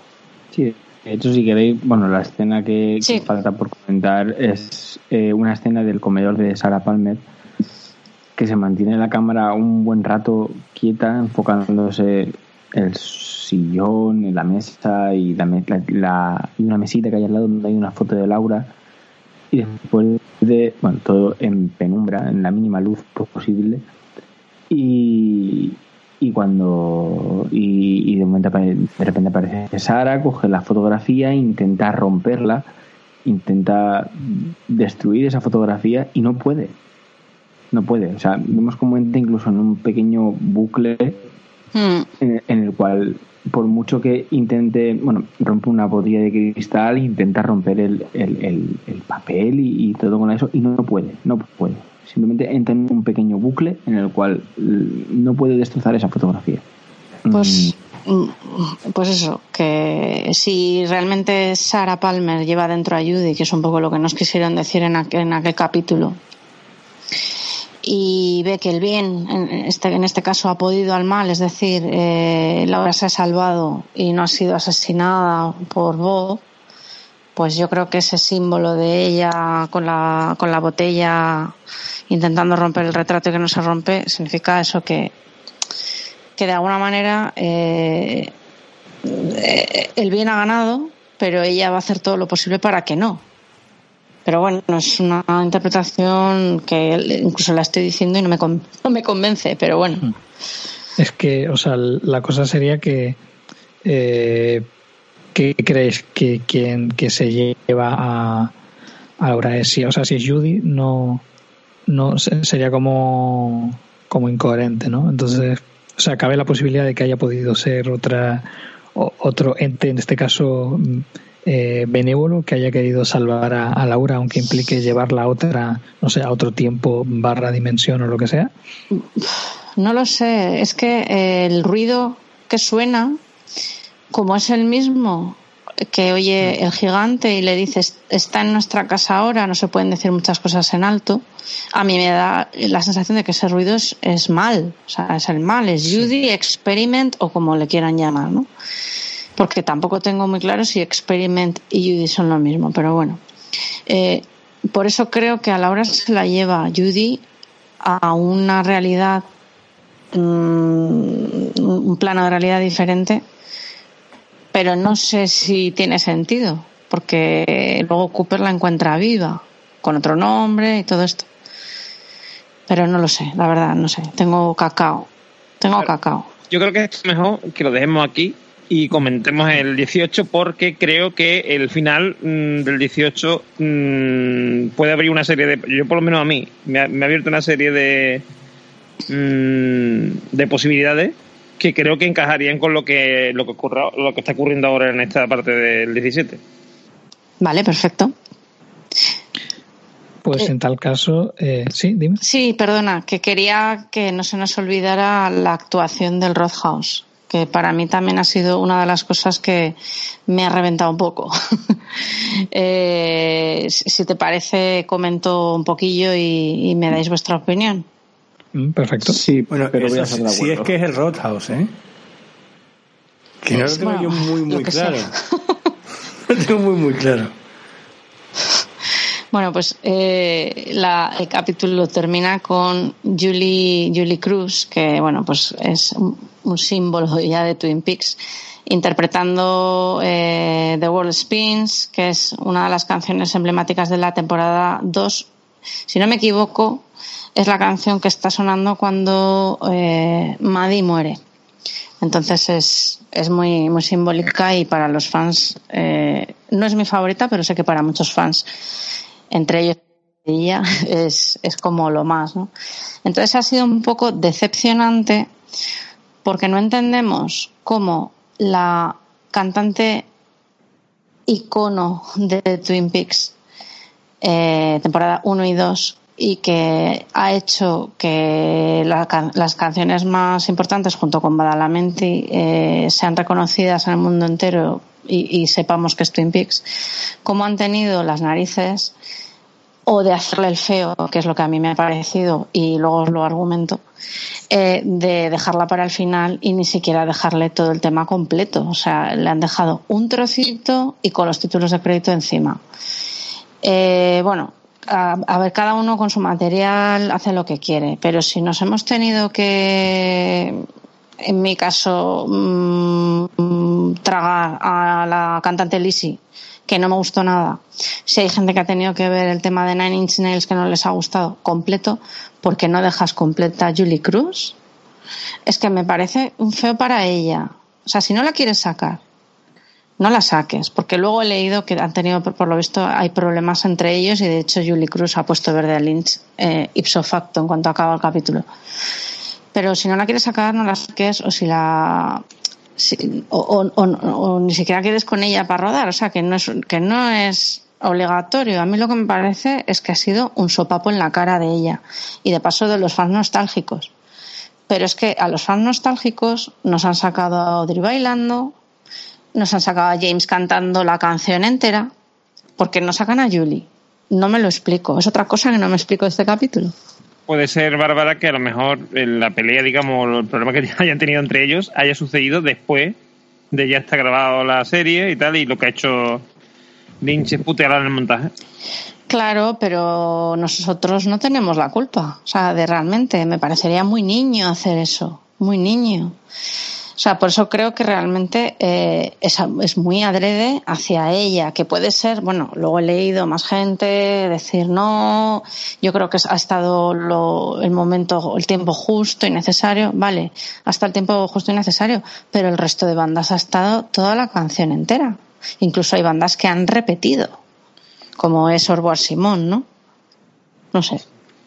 Yo lo interpreté como que como una, una decisión más de, la eh, desmitificación de, del propio Twin Peaks antiguo, ¿no? Y este, el, digamos, la serie ha mostrado muchas veces como eh, los grandes iconos, pues bueno, los ha mostrado de manera distinta, porque aunque sí que sale Audrey, por ejemplo, em, creo que estábamos de acuerdo en que el, el baile era como un poco extraño, ¿no? No era Eh, tenía como ese componente un poco que, que no sabías si, si te gustaba o no, si, si era cómodo o no. Y yo, vamos, yo lo he visto de esa manera, ¿no? Como, como una manera, de hecho, hasta incluso me parece, en- en- entre comillas, eh, un poco una concesión si tú lo que realmente quieres hacer es eh, desmi- desmitificar todos tus, tus mitos de la serie antigua. Desde ese punto de vista es casi como que aparece como demasiado fiel, ¿no? Pero sí que es verdad que bueno se queda ahí como en un punto intermedio que no sé muy bien cómo, cómo interpretar. Sí, no sé, a mí me ha llamado poderosamente la, la atención esto. O sea, no, no consigo entender. Porque, eh, a ver, una cosa es que no quieras mm, hacer lo que se dice fanservice, eh, no quieres eh, caer en la nostalgia, no quieres, vale, lo respeto, todo lo que tú me digas. Pero también es cierto que Twin Peaks ha estado vivo durante tanto tiempo, y esto no lo digo yo, lo ha dicho el propio Lynch, gracias a los fans y a todas esas comunidades de gente, pues esos foros y demás, eh, los festivales, que han luchado porque Twin Peaks estuviera vivo, ¿no? Entonces, una de las cosas que hacía que Twin Peaks estuviera vivo era la música. Y, y hemos tenido muy poquito Badalamenti y muy poquito Julie Cruz. Es intencionado, por supuesto, como los efectos especiales, ¿no? Pero no me ha parecido justo. O sea, no me ha parecido justo. Si hubiéramos visto lo mismo con todas las bandas, de bueno, un poquito al final o un poquito en medio, pero es que casualidad. Todas las bandas sale todo el tema completo. Recordar a, a, a Rebeca del Río, que muchos dijisteis, pues que qué larga la canción. A mí, por ejemplo, me encantó, ¿no? Pues a mí me hubiera gustado que en el penúltimo capítulo, que además parece que es como el final de, de, lo que es Twin Peaks, luego ya empieza otra cosa, si hubieran dejado la canción por lo menos por respeto hacia la, cantante, ¿no? Y si tienes una bronca con ella, te la tragas o directamente no la pongas. Pero no sé, parecido un poquito feo. Sin más, pero es una apreciación personal. Hmm, yo solo destacaré que me, me ha encantado el, el, fundido encadenado que hay entre, entre el bosque y, y, este escenario en el que están tocando, ¿no? Mm. Y bueno, pues no sé, si no tenéis nada más que comentar, le podemos dar eh, cierre al análisis del episodio 17 y pasamos al 18. Mm, en el que, bueno, pues eh, comienza la... el, el, capítulo comienza con la creación de, de, del nuevo Cooper, ¿no? De, esta con, con, la semilla. Y bueno, pues le, le cedo la palabra a Dani Roca para que exponga lo que ocurre en esta pequeña trama. Pues nada, que como estaba previsto, crean al nuevo Cooper, al nuevo Dougie, más exactamente, va a su casa y se, y se lo dan a Sony y a, y a Jenny y se acabó que es tarde. Venga, vamos al siguiente porque esto tiene, esto tiene la más mínima importancia. Pues eh, la siguiente es la que tiene que ver con eh, la vuelta de, de Cooper eh, a la logia y bueno, pues su, encuentro con, con el, el brazo y también con, bueno, con Leland Palmer que le, le, pide que, que, la encuentre, ¿no? Y cómo pues él al final acaba saliendo y se encuentra eh, de nuevo a Dayan y bueno, pues digamos que salen en, la búsqueda de, de, de, Laura, ¿no? Un poco lo que se puede interpretar. A mí, bueno, esta escena, pues to, todo lo que tenga que ver con la logia, yo creo que no hay ni una sola escena en la logia que, que no me guste, ¿no? Y, y esta, pues no, no iba a ser la, la diferencia. Me, me ha gustado mucho, es igual de, de perturbadora que, que, siempre, quizás no, no es la mejor, ¿vale? Pero, pero sí que me ha, me ha motivado bastante y, y bueno, la, la, salida de nuevo de a través de las cortinas, pues, pues bueno, eso también es, es un momento bastante, bastante motivante. Y bueno, pues el encuentro con, con, con Diane, aunque bueno, eh, no es un personaje que, que, haya entusiasmado demasiado, pero bueno, eh, sí que me, me, ha gustado ese, ese encuentro. Uno dice, bueno, eh, realmente eres tú, de, de, verdad, de verdad, sois cada uno eh, la, la, persona concreta. Así que bueno, no sé, ¿qué, ¿qué os ha parecido esta parte del capítulo? Bueno, a mí me ha gustado mucho ver la muerte digna de Bad Cooper ardiendo, me ha gustado mucho. Eh, me ha gustado, como tú, mm, soy muy fan de la logia, o sea que todo lo que ocurra en la logia para mí tiene el visto bueno. Me ha llamado la atención que la rama dice la misma frase que dijo Audrey en una de sus escenas, la de la chica que, que vive en el otro lado de la calle. O sea que realmente Audrey eh, no sabemos dónde está ni lo sabremos, pero sí que puede que esté por, el, por algún mundo perdida, ¿no? Porque tiene esa conexión directa con la rama. Y bueno, pues eh, me ha gustado ver la salida de Cooper por las cortinas y los sicamoros y tal. Pero luego está Dayan, que de Dayan me llama la atención eh, una cosa, y es que eh, parece que es como la representación humana de la logia. Me refiero, tiene el pelo rojo como las cortinas y luego va de negro y tiene las uñas pintadas como el, el zigzag, blanco-negro, blanco-negro.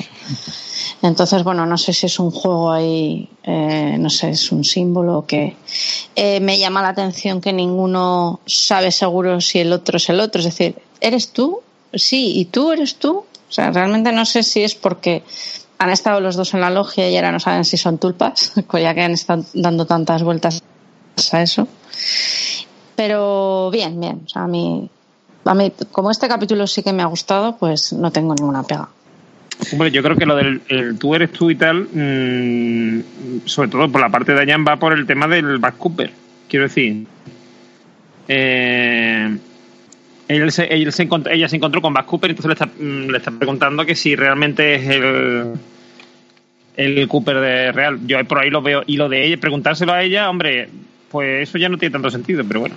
Él le podría haber respondido, oye, ¿y ¿qué pasa? ¿Que no me ves los pelos? Claro que soy yo. y, el, y el moreno Julio Iglesias. Hombre, ¿no? claro. Y los ojos. O sea, sí, hay diferencia. Y hay diferencia más allá de la parte física que hemos dicho. Es decir, el, el trabajo de, del actor es impresionante de Mem Acton porque mmm, te das cuenta, o sea, quiero decir, nada más que con ver, aunque fueran iguales, quiero decir, aunque fueran vestidos iguales como del FBI no sé qué, nada más que por la forma de hablar, por la forma de expresarse, ves perfectamente del diferencia del Bass Cooper del Good Cooper al, al Doggy el Doggy Good Cooper del Doggy Bad Cooper porque cuando ha aparecido aquí en esta escena en este capítulo de Good Cooper aparece un o sea un Cooper digo Dougie de nuevo aparece un Dougie que se ve perfectamente aparte de que vaya vestido de chaqué o sea de, de frac y tal o de, de traje traje eh, sí. pero se ve perfectamente que es que es alguien distinto que no es el Daggy original o sea es, a mí, el, de verdad, este hombre es para darle, mmm, vamos, 17 Emmys por lo menos.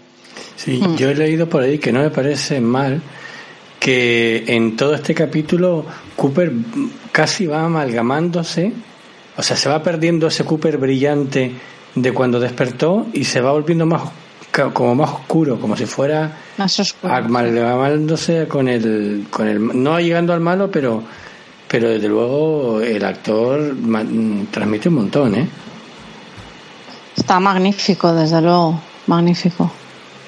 Sí, eso es algo de lo que de lo que quería hablar. Quizás podíamos hablar más adelante, pero eh, a mí me da la sensación de que del momento en el que aparece esa cara en solapada con, con lo que ocurre en la comisaría, es como que poco a poco le va cambiando un poco la, la personalidad y el, y, y, con un poco la actitud, ¿no? Es como que, como si ciertamente hubiese tenido una especie de revelación, por eso yo lo, interpreto así, o como si pasa otro tipo de estado mental o algo, no sé, pero poco a poco va cambiando y a medida que avanza el episodio 18, se, pues como que se va convirtiendo en, en, en un ser como ciertamente más oscuro, no, no por malvado, sino por, por, por ser más consciente de, de, cómo es este mundo y estar como un poco apesadumbrado ante lo que está viendo. ¿no? Creo que se como... convierte en una persona normal. Quiero decir, antes, antes había dos Cooper. sí. Es que el antes Cooper... había dos Cooper. Sí, que sí. sí de... No, eso, el, un Cooper bueno que era lo, lo, lo, todo lo bueno de Cooper y un Cooper malo que era todo lo malo de Cooper, vamos, de Cooper y de la humanidad en general. Y ahora ya ese um, Cooper malo ya no existe, con lo cual eh, mmm, ya Cooper es uno solo y tiene lo bueno y lo malo de que puede tener cualquier, cualquier persona. Pues pensándolo bien, quizás no lo digo tanto en términos de bueno o malo, sino que el Cooper que se despierta y que llega a Twin Peaks es un Cooper que lo tiene todo clarísimo, que lo sabe todo, sabe lo que tiene que hacer, tiene, digamos, la, las ideas súper luminosas y, y, ¿sabes? Es como, lo tiene todo muy claro y a partir de ese momento que dice Yago, es verdad, se va dando cuenta que no sabe nada y cada vez se, viendo, se va viendo más perdido en la historia. Y lleva 25 años preparándose, ¿no? Para eso, ¿no? Uh -huh. Y ahora, y ahora ya mmm, la idea que tenía le falla y, uh -huh. y ahora ya empieza a dudar y empieza a verlo todo más oscuro. Sí, puede ser. Yo es que sinceramente no estoy hablando mucho, pero porque creo que el capítulo 18 no lo he disfrutado, tío. Lo digo así, o sea, Eh, me ha pasado algo parecido, creo que, no sé si lo ha dicho antes en, en antena Dani, o, o lo ha dicho fuera cuando estábamos preparando todo esto. Yo era un capítulo en el cual, mm, después de ver el 17, esperaba tan otra cosa, tanto otra cosa, y, era mirar el reloj y de- decir, macho, nos quedamos sin tiempo y aquí no hay nada. ¿eh? Bueno, no hay nada, con muchas comillas no hay nada. ¿eh? Esperaba otra cosa tan diferente que necesito volver a verlo y asimilarlo todo otra vez como, no sé, creo que me explico. Sí, yo Sí. creo que es totalmente no- humano no hay- pedir no eh, que, que, una, que algo cierre, ¿no? Le- Lo que llaman closure, ¿no? Lo que, que, que queremos, estamos al final de algo y queremos tener algo que nos cierre, como dicen en el caso de duelo, cuando alguien- alguien muere necesitas algo que te haga que te haga cerrar eso y, y claro, este capítulo es lo absolutamente lo contrario de eso. Totalmente lo contrario. Y yo desde luego puedo decirte claramente que he sufrido mucho este capítulo. He sufrido Yo- mucho. Lo cual quiere decir que no- es muy efectivo por otra parte, ¿eh? Pues estoy seguro de que no, de que Lynch y Frost no se sentirían para nada defraudados con esto que acabo de decir.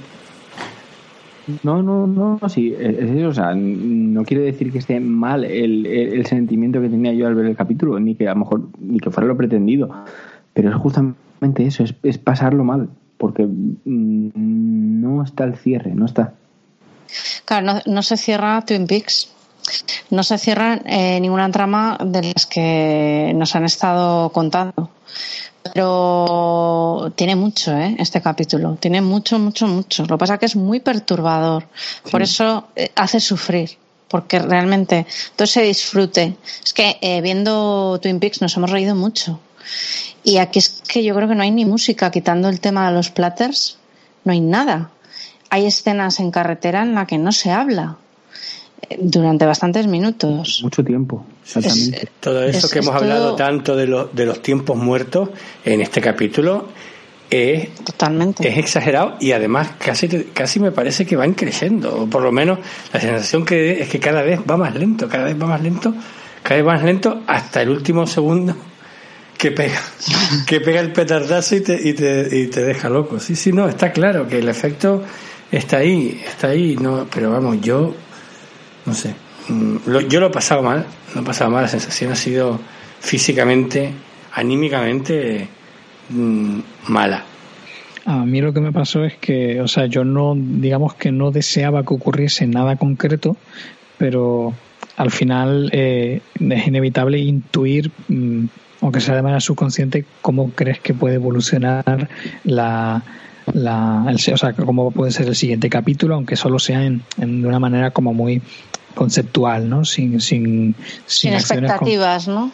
y bueno, eso aparte de, de- de sin expectativas, un poco sin decir, bueno, pues ahora Cooper va a hacer X cosa, no, sino, por ejemplo, yo creo que no podía evitar intuir que el episodio 18 pues podría ser en cierta manera parecido al 8, en ese sentido de un despliegue de, de- del surrealismo y de profundizar en las logias y eso, ¿no?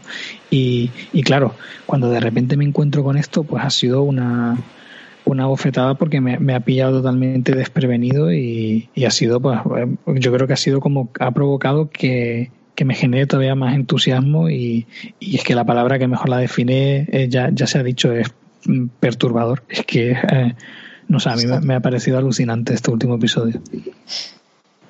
Yo he de reconocer que sabía algunas cosas, porque había visto fotos. En 2015 se publicaron unas fotos de la última escena, ¿no? Entonces yo sabía, no sabía quién acompañaba a Cooper, pero sabía que iba a salir eso. Y sabía que iba a haber gritos. Entonces, bueno, me imaginaba algo. También intuía, como dices, tienes una intuición de que iba a aparecer Laura Palmer de alguna manera y también intuía que Laura Palmer iba a tener otro nombre mm, por el título del capítulo. Entonces, bueno, no me ha sorprendido tanto en ese aspecto, me ha sorprendido más en otros, pero esa sorpresa, que es muy perturbadora todo lo que pasa, pero a mí sí me ha convencido. Lo que no me ha convencido, lo que se supone que es el cierre definitivo de Twin Peaks, eso no me ha convencido, esto sí. Sí, pero por otra parte resulta totalmente frustrante el hecho de que eso esto sea un final. Porque claro, yo este mismo capítulo, Claro. como capítulo, yo que sé, 12, o como preámbulo de la... Yo, yo es que tengo absolutamente claro que no va a haber cuarta temporada y que no va a haber nada más. O sea que esto es así, ¡pum! Se acabó, olvídate. Y como, como final, a mí me, me mata. Claro, ese es el, el disgusto, entre comillas, que me llevé yo. Entre comillas y no comillas, porque me parece brutal. Pero por otro lado dices, es que no va a haber cuarta temporada. O sea, por mucho que a mí me quieran decir esto significa que han querido dejar abiertas tramas, yo creo que esto se ha escrito para que no haya temporada. Que luego hay, ya la escribirán. Si de hecho hace poco leí, no sé dónde, que Lynch decía, bueno, eh, si a la gente le ha gustado y Showtime está de acuerdo y tal, hablaremos. Lo difícil va a ser escribir la historia. O sea, que ni siquiera tienen una historia escrita. Han querido que acabe así, que es lo más perturbador. Por otro lado, Pero- es fascinante. Pero de verdad, o sea, de verdad, después del final de la segunda temporada nos sorprendemos que la tercera termine así. Quiero decir que tampoco lo No, tan... no, no, no. A mí no me sorprende, ¿no? Pues, pues Sí, yo la te verdad es que es un que me final parece... bastante similar en, en concepto. Pues a mí me parece Sí, sí, totalmente. otro, pues me dice cualitativamente otra cosa, ¿eh? Porque eh, es, es totalmente, vamos a ver, no estoy de, vamos a ver. En el capítulo 8 es al final del capítulo 8 donde, digamos, se cierra la historia. Y lo que pasa es que hay un- unos minutos finales en el que te dan un giro.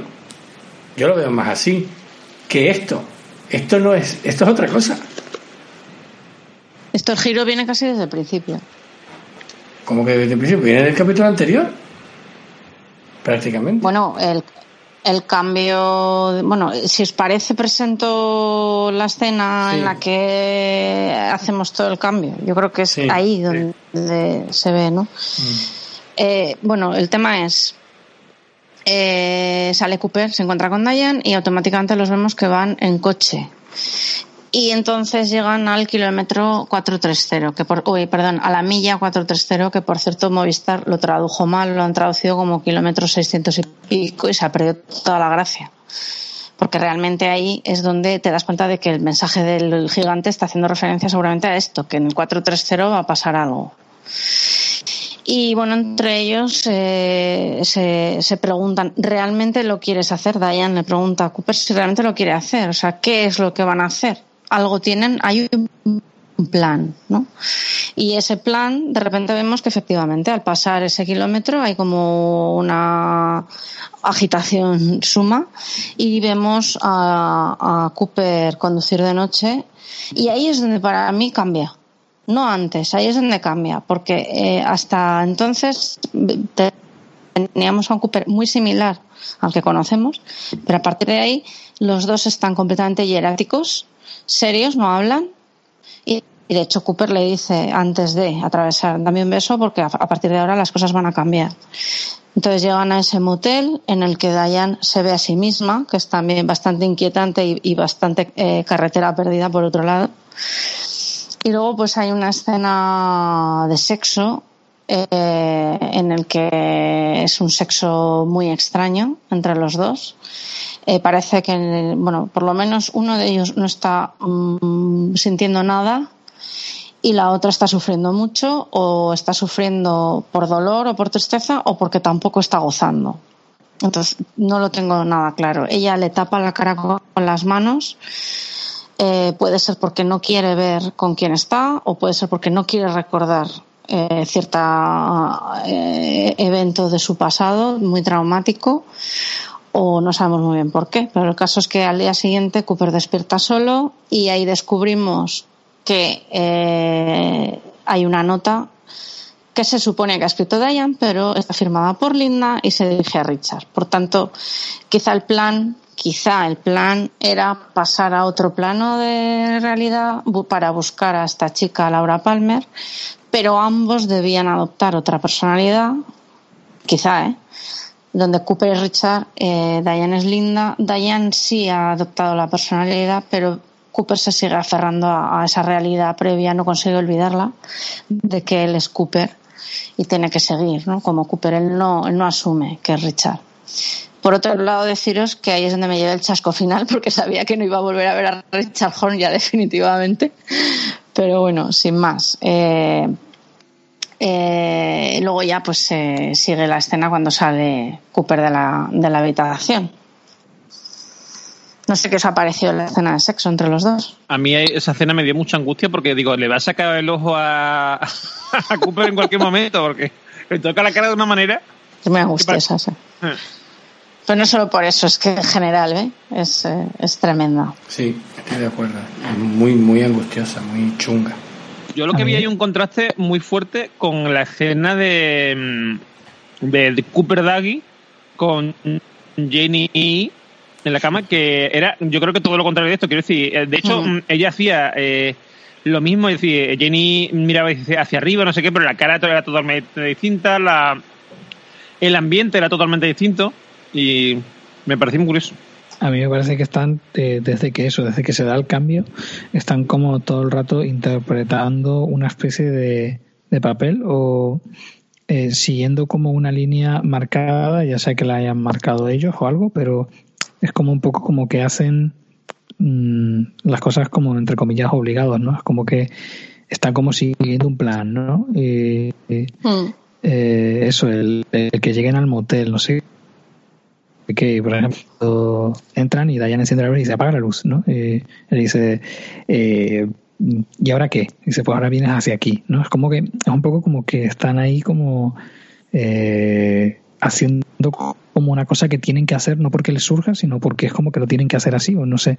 Y, y a mí con respecto a, a, a lo que hace Dayan, eh, creo que, o sea, yo por lo menos lo interpreté, eh, como que definitivamente eh, ya está no reconociendo a Cooper. Entonces es como que le tapa la cara para como por, porque no ya no o sea lo está viendo como, como otra persona o, o, o, precisamente porque Diane ya no es Diane entonces no está viendo a, a su Richard por decirlo de alguna manera y entonces mm. pues no sé pero sí que me da la sensación un poco eso no de, de no reconocer al otro es como si fuera eh, un rito que tienen que hacer por obligación no porque de hecho después de hacer eso cuando Cooper sale del motel es otro sitio, es otro motel, no es el mismo en el sí. que entra. Y tiene otro coche. Tiene otro coche sí, y está aparcado sí, en otro sitio. Y está aparcado en otro sitio, eh, incluso él es diferente. Si, si lo, le ves la cara, es, es como que es otro es otro personaje, aunque luego es Cooper, pero es como una mezcla entre los dos Coopers, es muy, es muy extraño. Pero sí que es cierto que eso, que parece que hay un plan y que, y que lo tienen que llevar a cabo de esa manera. No sé muy bien por qué, pero es, es, muy curioso. A mí eso sí que me ha gustado mucho. Es como si hubiesen pasado a otra realidad distinta, claro. Claro. Y de ahí lo de sí. los nombres, ¿no? Hmm. Los nombres y lo de todo lo demás, o sea, nada cuadra. Sí, es como eso, como un universo paralelo, pero en el que las cosas pues son distintas, las personas son distintas y no sé, a mí eso me, la, como concepto me, me encanta. Todos todo se llaman diferente, claro. incluyendo Laura y todos, claro. Pero aquí a mí claro. lo que me llama la atención es que él sigue siendo mmm, agente del FBI, sigue teniendo pistolas, sigue teniendo placa, porque después enseña la placa más tarde a Laura. Sí, y se presenta con su nombre. Sí, sí, sí. O sea, ni siquiera mm. dice soy Richard whatever, ¿no? Dice, no, soy Dale Cooper, agente del FBI. Es como que él, él no a pesar de que tenía mismo. que hacer eso, claro, él no se olvida. Yo creo que tiene tan presente toda su historia reciente, eh, está tan aferrado a la historia de las logias de esto como que no acepta eso y, su objetivo final es, solucionarlo, pero es que no hay solución, ¿no? También puede ser que sea una ensoñación, porque eh, desde el mismo momento, bueno, Normion hablará ahora. Cuando hable Normion os comento las diferentes cosas mejor. Eh, yo sé, sí, apuntar que um, yo lo interpreté como que él eh, digamos que tenía suficiente eh, fortaleza como para no perder su, su, identidad, es decir, no como que no quiera cambiar, sino que eh, consigue resistirse al cambio, ¿no? Un poco yo lo, lo hilo con, con esto de, de, este nuevo, nuevo plano de mental que alcanza en la, en la comisaría. Al final lo llevo todo a ese a ese lugar porque es lo que me cuadra, pero bueno, siendo pues siempre cogiendo estas cosas como con, con ¿no? Así que bueno, eh, si te parece, eh, eh, Normion, puedes mm, presentar la, la, la siguiente trama en la que, bueno, como hemos dicho, pues Cooper ya está en, en, en otro, en otro lugar, eh, solo, sin, sin Diane. Y, bueno, pues lo que ocurre en la cafetería Judy y, y que encuentra a una, a una persona que parece ser Laura, aunque no se llame así. Entonces, pues bueno, adelante, Normion.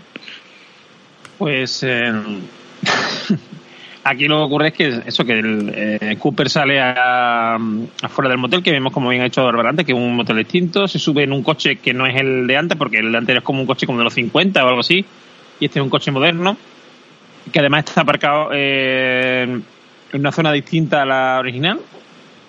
O sea bueno una zona quiero decir que en, ni siquiera en el sentido porque el, el otro coche estaba aparcado mirando hacia hacia el motel y esto está aparcado en sentido contrario eh, con lo cual no queda duda de que ni es el mismo coche ni está el mismo sitio nada.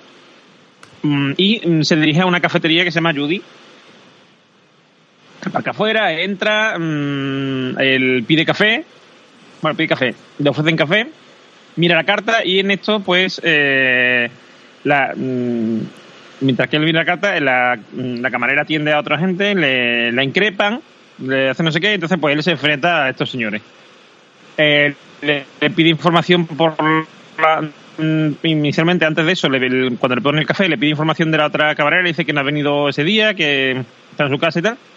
Y cuando, por cierto, hay una, pareja de, de, señores mayores, aquí la fascinación del, del Lynch por los señores mayores, o de Frost, no sé de cuál de los dos, se repite, que es el punto cómico, el alivio cómico de la escena, ¿no? Porque es una escena bastante Mm, ahora hablaremos subida de tono.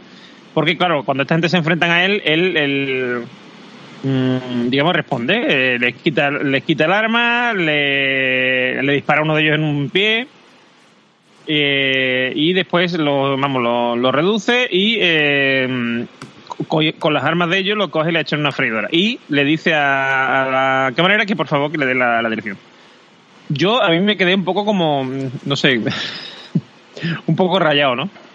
Porque la forma que tiene actuar Cooper es muy extraña, muy, no sé, mmm, lo de echarle la freidora que le advierte al, cocinero y dice, yo no sé si el calor reventará las balas, pero aparte es esa, una, todo como muy, muy oscuro y muy raro. La cosa es que consigue la dirección, se va a buscar a, a esta camarera y resulta que cuando llama es Laura, la recoge, le dice que, bueno, le dice que es agente FBI, etcétera, etcétera. Mm, le dice que, porque ella es, mm, no tiene muy claro, o sea, ella al principio cuando empieza a decir que le habla de Twin Peaks, le habla de Laura Palmer, le habla de, su padre tal, y le habla de su madre, y cuando le habla de la madre es cuando ella como que reacciona. Y ya se, mmm, piensa que puede tener razón Cooper. Y lo primero que me extraña más, y lo que me, me dejó totalmente rayado es que entran en la casa y hay un tío allí muerto, pero además embalsamado casi, momificado, medio momificado, y Cooper eso le da exactamente igual. Quiero decir, eh, es un agente del FBI, la otra además tampoco dice, oye, que me, no voy a dejar que el, FBI, el agente del FBI entre en mi casa porque tengo un muerto ahí en el, en el sofá, ¿no? No sé, es todo como muy raro. ¿Qué opináis? Pues eh, yo un poco lo que estaba comentando antes es que eh, a pesar de que creo que lo que ha pasado es que está en otra realidad, en otro plano de realidad, también es bastante factible que sea una ensoñación o algo así, porque lo único está todo el rato recibiendo, perdón, eh, señales. Por un lado tenemos Judis, el café, Mm. Eh, tenemos eh, cuando va a casa de, esta chica, que es Laura, ella se llama Carrie Page, ¿vale? Carrie es el diminutivo de Caroline y recordemos que Caroline era su, su amor de, a la que mató Wyndham Earl. Por otro lado, el apellido es Page y eh, hay una page del diario que falta. ¿eh? Y además solo dice Hawk había cuatro missing pages y solo falta una, one page. ¿eh? Casualmente Carrie Page. O sea que creo que han jugado con el nombre. En la casa de Carrie hay un caballo blanco, una figurita.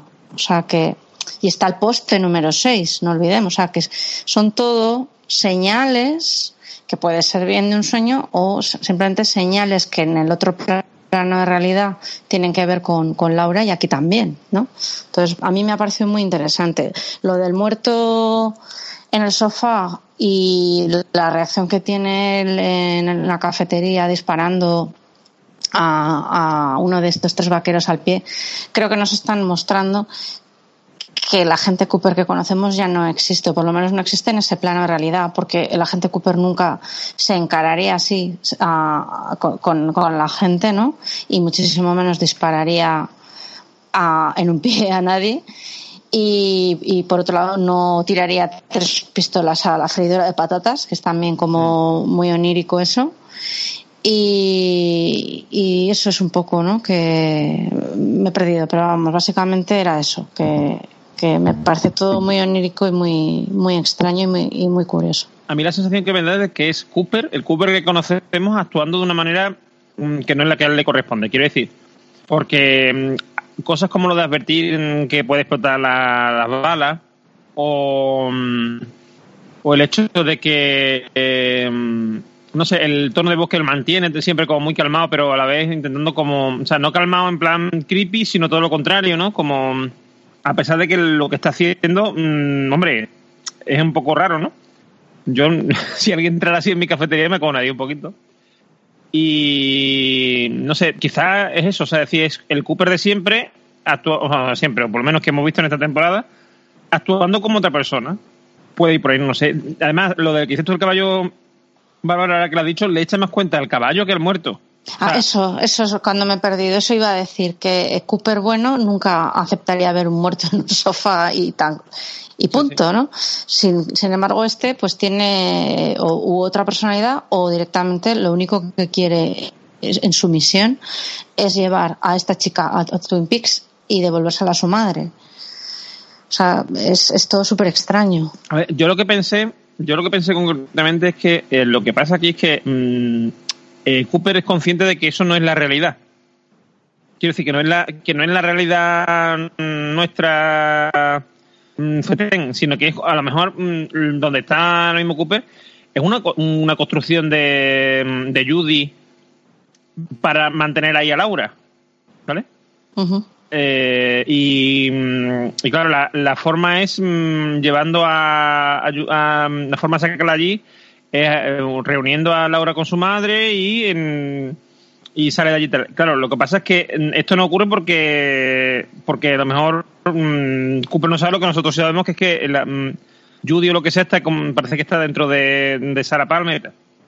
Y mm, todo esto que estamos viendo en esta escena del, del, muerto, de, del caballo y tal, él le da igual porque él sabe que ese muerto no, no es de verdad. Ni, ni esa Laura en realidad, mm, eh, si la ha matado la ha matado de verdad. No sé cómo explicarlo. O sea, es todo como un, un mundo paralelo donde él está ahí metido con la misión de sacar a Laura y los demás dan lo mismo porque no es de verdad. Claro, es que es. Aunque no me gusta que, que la, que la historia de Twin Peaks sea un sueño, pero sí que puede ser un sueño dentro de una realidad extraña y que él sepa que todo lo que le rodea realmente no es lo que tú dices, no es de verdad, pero lo único que le interesa es sacar a, a, a Laura de, esa, de ese plano, ¿no? O de ese sueño. Eh, al final estamos hablando de, de, de Dreamer todo el rato. o sea, igual Pero, Bárbara, Dreamer. yo no creo, pero yo no creo que sea todo un sueño. Quiero decir, No, yo, yo creo que es tampoco. un sueño esta parte. Esta, el capítulo eso 18, es. a partir de, de- que pasan el punto este de la montaña, mm, de la ciudad, pasan a otro sitio que no sabemos lo, lo que es ni dónde está. Y ahí que puede ser una logia, puede ser una realidad alternativa, puede ser lo que sea. Y a partir de ahí, mm, Cooper se empieza a comportar de forma distinta porque mm, la, eh, su objetivo ha cambiado. Quiero decir, mm, ya no tiene por qué comportarse, eh, por qué intentar, digamos, arreglar las cosas, porque, sino da igual, lo, lo que tiene que cumplir su objetivo, que es mm, salvar a Laura, sacarla de allí, y ya está. Lo demás mm, no es real. Es como, no sé, es como un videojuego. Mm, te queda una vida y tienes que llegar a cierto sitio, ¿no? Pues mm, te olvidas de las monedas que flotando, te olvidas de todo. Bajas por eso, porque sabes que, lo, que no es real, que da igual. o sea, pues está igual. O sea, que sabes que aquello no es la realidad. De hecho, eh, bueno, en- al final en los créditos, uno de las, no sé si es, bueno, no es canción, es un- uno de los sonidos ambientales creados por Lynch y por Dean Harley, que es eh, la- el otro responsable de, toda la parte de sonido y música, se llama Subdream, o sea, bajo el sueño, que creo que es bastante revelador. Dentro de que nunca hay nada revelador en, en Lynch, pero bueno, un subdream, ¿no? Un, que pueda ser que dentro de este capítulo haya una parte más ensoñadora, no sé. Curioso, curioso. Bueno, pues eh, pasamos a la siguiente trama, que es la que tiene que ver con el viaje de Cooper junto con esta eh, aparente Laura a Twin Peaks. Así que bueno, le cedo la palabra a Dani Roca para que exponga y, y valore esta trama. Bueno, pues eh, lo que comentaba antes del tempo y del juego con la psique del espectador, creo que en esta parte es la en la que más claramente estaría lo que yo un poco intentaba decir. Eh, este tramo, este, o sea, este tramo más bien, empieza en el minuto 37 del episodio, sabemos que quedan 20 minutos para que se acabe la serie y yo me empiezo a poner de los nervios a cada momento. ¿De acuerdo? Vale, y lo que nos esperan son 7 minutos en los cuales, como se dice, mm, como se suele decir, no pasa absolutamente nada. Quiero decir, son todo escenas nocturnas de carretera, es bastante hermosa, de hecho, se ve mucho los planos de ellos tras los cristales o el coche, apenas hablan y lo que hablan es, bueno, puede cuestionarse la trascendencia de lo que hablan. Hay una escena en la que eh, Laura se da cuenta intranquila que hay un coche que parece que lo sigue y al recabo de su minutito y medio, pues el coche los adelanta. Hay una escena en la que se ve desde lejos cómo se suben al coche, o sea, están en una gasolinera, se suben al coche y se van, y eso dura un par de minutos, y, y eso es lo que hay. Y así, o sea, es lo que hay. Claro, eh, eh, yo evidente, yo lo digo, yo me estaba poniendo enfermo con, esta- con, con todo esto, pensando que esto, eso, que esto se acaba, que es lo que hay. Y yo estoy seguro de que, de que de luego quieren jugar con nosotros en, en ese sentido. Y no sé si en cuanto a contenido no creo que haya mucho más que decir. Eh, en cuanto a ambiente, pues evidentemente nos mete la negrura de la, de la historia. Y bueno, se ve al final que pasan por una especie de puente y en el final de todo esto, pues se ve que pasan por la esquina del, del, del diner, de, del diner, bueno, no sabemos de quién, iba a decir de, Norma, pero vete tú a saber, de, de Norma seguro que no, de cualquier otra persona. Y, De hecho, el diner, el diner, perdona, eh, es diferente al que aparece en, en la temporada, porque en, en esta de la temporada supongo que es por todo el rollo este que hay con Walter sobre las franquicias y demás. En el techo, eh, perdón, en la pared fuera exterior pone eh, doble R para llevar. Y sin embargo, ahora cuando pasan Cooper y, y el Carry, no lo pone. Sí, doble es R, más, se parece, no, solo pone doble R, no, está toda la pared pintada. Es más, se parece más al, al doble R previo, ¿no? De los, no de los 90, pero bueno, podría ser más parecido a ese que al que hemos estado viendo nosotros. Ujú. Sí, ella cuenta en, esta escena, en esta parte, cuenta alguna vez alguna cosa como de que había querido mantener las cosas bien en su casa, bien ordenadas y no sé qué. Como una, no sé, es muy misterioso lo que pasa, pero también muy, Mm. muy enervante como, como pasa el tiempo, pasa el tiempo y, y bueno, ves que, que esto es lo que hay. Yo, creo que la, la parada, perdona, la parada en la gasolinera es para que veamos que están en el presente, porque ha habido mucha especulación con que estaban en el futuro o en el pasado y tal, y, y vemos que la gasolinera es una gasolinera de los años 2000, o sea que es normal. yo sí que quería decir simplemente, bueno, a ver, realmente Oye, esta- perdón, esta pues, pues no- con un plano al pasar de la gasolinera que se viese la marca hubiera valido, ¿eh? Ya, ya lo sé, cierto. Yo simplemente decir que es que esta parte, cuando vuelva a revisionar el capítulo, porque los dos, porque lógicamente lo voy a hacer, sé que lo voy a disfrutar mucho más, pero yo aquí ya estaba lo que ha dicho Dani, o sea, era ansia total de ver que pasaba el tiempo, ver que quedaba cada vez menos y ver que visualmente es lo de siempre, muy bonito, me encanta verlo, sé que ahora voy a disfrutarlo mucho más, pero no pasaba nada. Entonces, claro, por las expectativas que tenía yo, o, que teníamos varias personas, imagino, sobre este último capítulo, claro, era, era, era ansiedad total por decir, tío, que, que, aquí estoy viendo pasar los minutos, que esto se acaba. Yo también soy de los que piensan, que bueno, esto lo podemos comentar más adelante en el próximo podcast, pero bueno, soy de los que piensan que aquí se acabó Twin Peaks. Lo pienso y casi lo deseo. Y, y, y para mí era ansiedad total y de verdad que no pude disfrutar esto, no pude.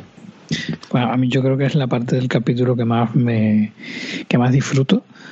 Eh, por precisamente quizás quizás influenciado por, por o sea condicionado por el hecho de que es el último y que definitivamente sabes de que el, capítulo va a ir de esto o sea que no va a haber eh, momentos mmm, tremendamente surrealistas que no va a haber explicaciones ni nada sino que, que el capítulo va precisamente de eso de ambiente ambiente ambiente y, y eso juego con con el pulso narrativo y, y con la manera de, ir creando una tensión que a mí, a lo que me parece fascinante es cómo se gesta la, una tensión de 45 minutos, quitando la primera parte de lo de lo de la primera trama que hemos comentado, el resto es como un poco la creación de, de esta de esta trama y, y, y cómo se, se va gestando ese ese run run, ¿no?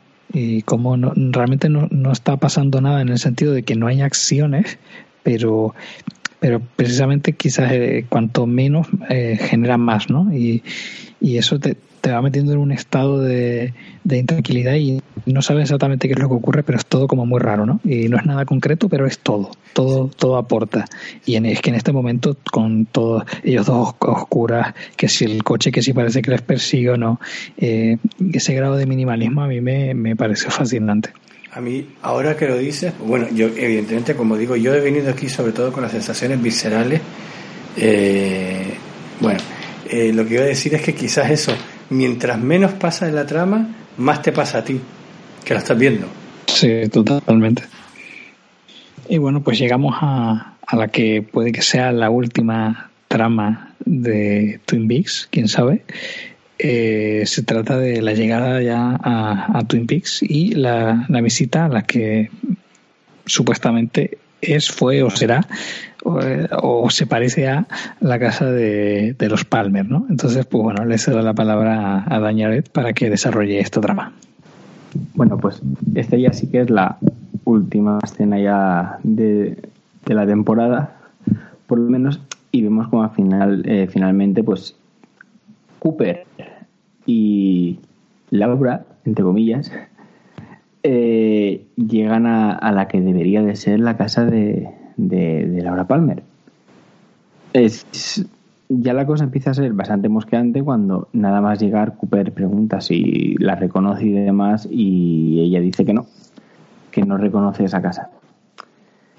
Más mosqueante es ya finalmente cuando tocan a la puerta y no por lo menos yo sí que estaba esperando que Sara abriera la puerta, aunque luego no reconociera a su hija, no lo sé, pero esperaba que abriera la puerta y no, la abre una mujer que no conocemos, que se llama bueno, Tremont, que le compró esa casa, más adelante vemos que es una casa que le compra a otra mujer llamada Chalfont. Yo no sé si aquí eh, Bárbara nos puede ayudar con los nombres, porque me da a mí que tienen bastante importancia, sí. pero yo ahora mismo no los sitúo.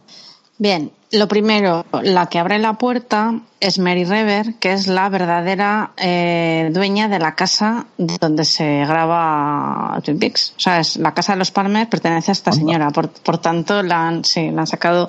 Eh, de, es un cameo, bueno, pues no sé si eh, de agradecimiento o no sé, pero bueno, es simplemente eso, ¿no? O tiene un mensaje tiene un mensaje. O tiene un mensaje que efectivamente que, que han traspasado la realidad y están ahora mm. eh, aquí, ¿no? Eh, pero sí es curioso. Bueno, eh, efectivamente el apellido de ella se llama Alice Tremont. Los Tremont son la abuela y el niño, Minnie Lynch. Son, se apellidan Tremont. Y, y en Fuego Camina conmigo se apellidan Chalfont. Y siempre dicen que eh, son una familia que se llama como la familia que le ha alquilado el sitio. Es decir, que van cambiando de apellido. Por eso es muy revelador cuando eh, te enteras de que los primeros dueños de esa casa eran los Chalfont y los que viven ahora son los Tremont. Por eso digo que también hay guiño con eso de que todo está lleno de señales para Cooper. Pues nada, después de ver estos nombres, eh, finalmente vemos algo, ya algo extraño, ya algo pasa. Eh, vemos cómo al final se alejan de la casa y de repente todo acaba con la. eh, bueno, ah, finalmente un, gri- un grito, un nuevo grito de Laura Palmer, bueno, de Laura Palmer, de, de, de la que parece ser fuera Laura Palmer, y la confesión de Cooper, la pregunta que es: ¿en qué año estamos? O sea que si en los 90 fue eh, eh, ¿Cómo está Annie? ¿No? How is Annie? En esta es ¿En qué año estamos? ¿Y aquí acabábamos? Tremendo. Bueno, ahí no acabamos exactamente. No, Bueno, aún había un resquicio de, de esperanza. Y no. No acaba porque en, en ese momento mm, se escucha como la voz de Sarah, Sarah Palmer, que dice Laura, Laura, ah, bueno, sí, sí. Claro, por eso grita. Mm. y, de- y Laura pega un grito y ¡ah! Muy bonito. Exactamente, eso venía por lo- lo- el grito de, Mm. de Laura. Y acto seguido se apagan todas las luces de la casa. Sí, y de, bueno, y, y se apaga la realidad, porque de- se va fundido en negro también en plan, Mm. pero en plan apagón, en plan como si se apagara el mundo. Claro, hay un apagón. Y automáticamente nos sacan esa escena de Laura susurrando a Cooper. Yo no sé si alguno habéis tenido la esperanza de que se nos revelara lo que le dice. Yo, Yo yo también. de, yo de Yo a esas alturas ya no. Qué ilusa. Yo De hecho, sale dos veces en estos capítulos. Pero claro, eh, no han querido decirnos qué es lo que le dijo, que además le asusta a, a él. O sea, que igual es en plan de. mm, no, no, no hay esperanza, nunca va a haber esperanza, ¿no? Siempre voy a estar perdida o nunca me vas a encontrar o no sé. Desde luego, el final no es nada feliz ni, ni nada. Yo sí tenía un, tenía un poquito de esperanza de que, de que nos, aunque dejaran un final abierto, no fuera muy dramático. Y sí que creo que ha sido dramático o por lo menos perturbador y, y muy oscuro. Bárbara, yo creo, yo vamos, yo estoy convencido de que sé lo que le dice lo que le dice mm, Laura a Cooper, ¿vale? Porque yo creo que lo que le dice dice en Corea del Norte gobierna Kim Jong Un y en Estados Unidos va a gobernar Trump, ¿vale? Y entonces él dice, hostia, la que salió. Hostia, por lo mejor nos quedamos aquí en este plano Sí, sí, de sí, realidad. mejor sí, mejor sí, mejor sí. Vamos a la logia con el gigante. Pues sí. Pues nada, eh, para mí un golpe de efecto final fantástico, pero me dejó mm, estupefacta. O sea, decir, ¿cómo? no, no puede ser. Yo sinceramente sí que pensaba que lo, lo- lo hemos comentado de, de algún cabo suelto han sido muchos más de los que yo esperaba también, la verdad, pero algún cabo suelto y demás.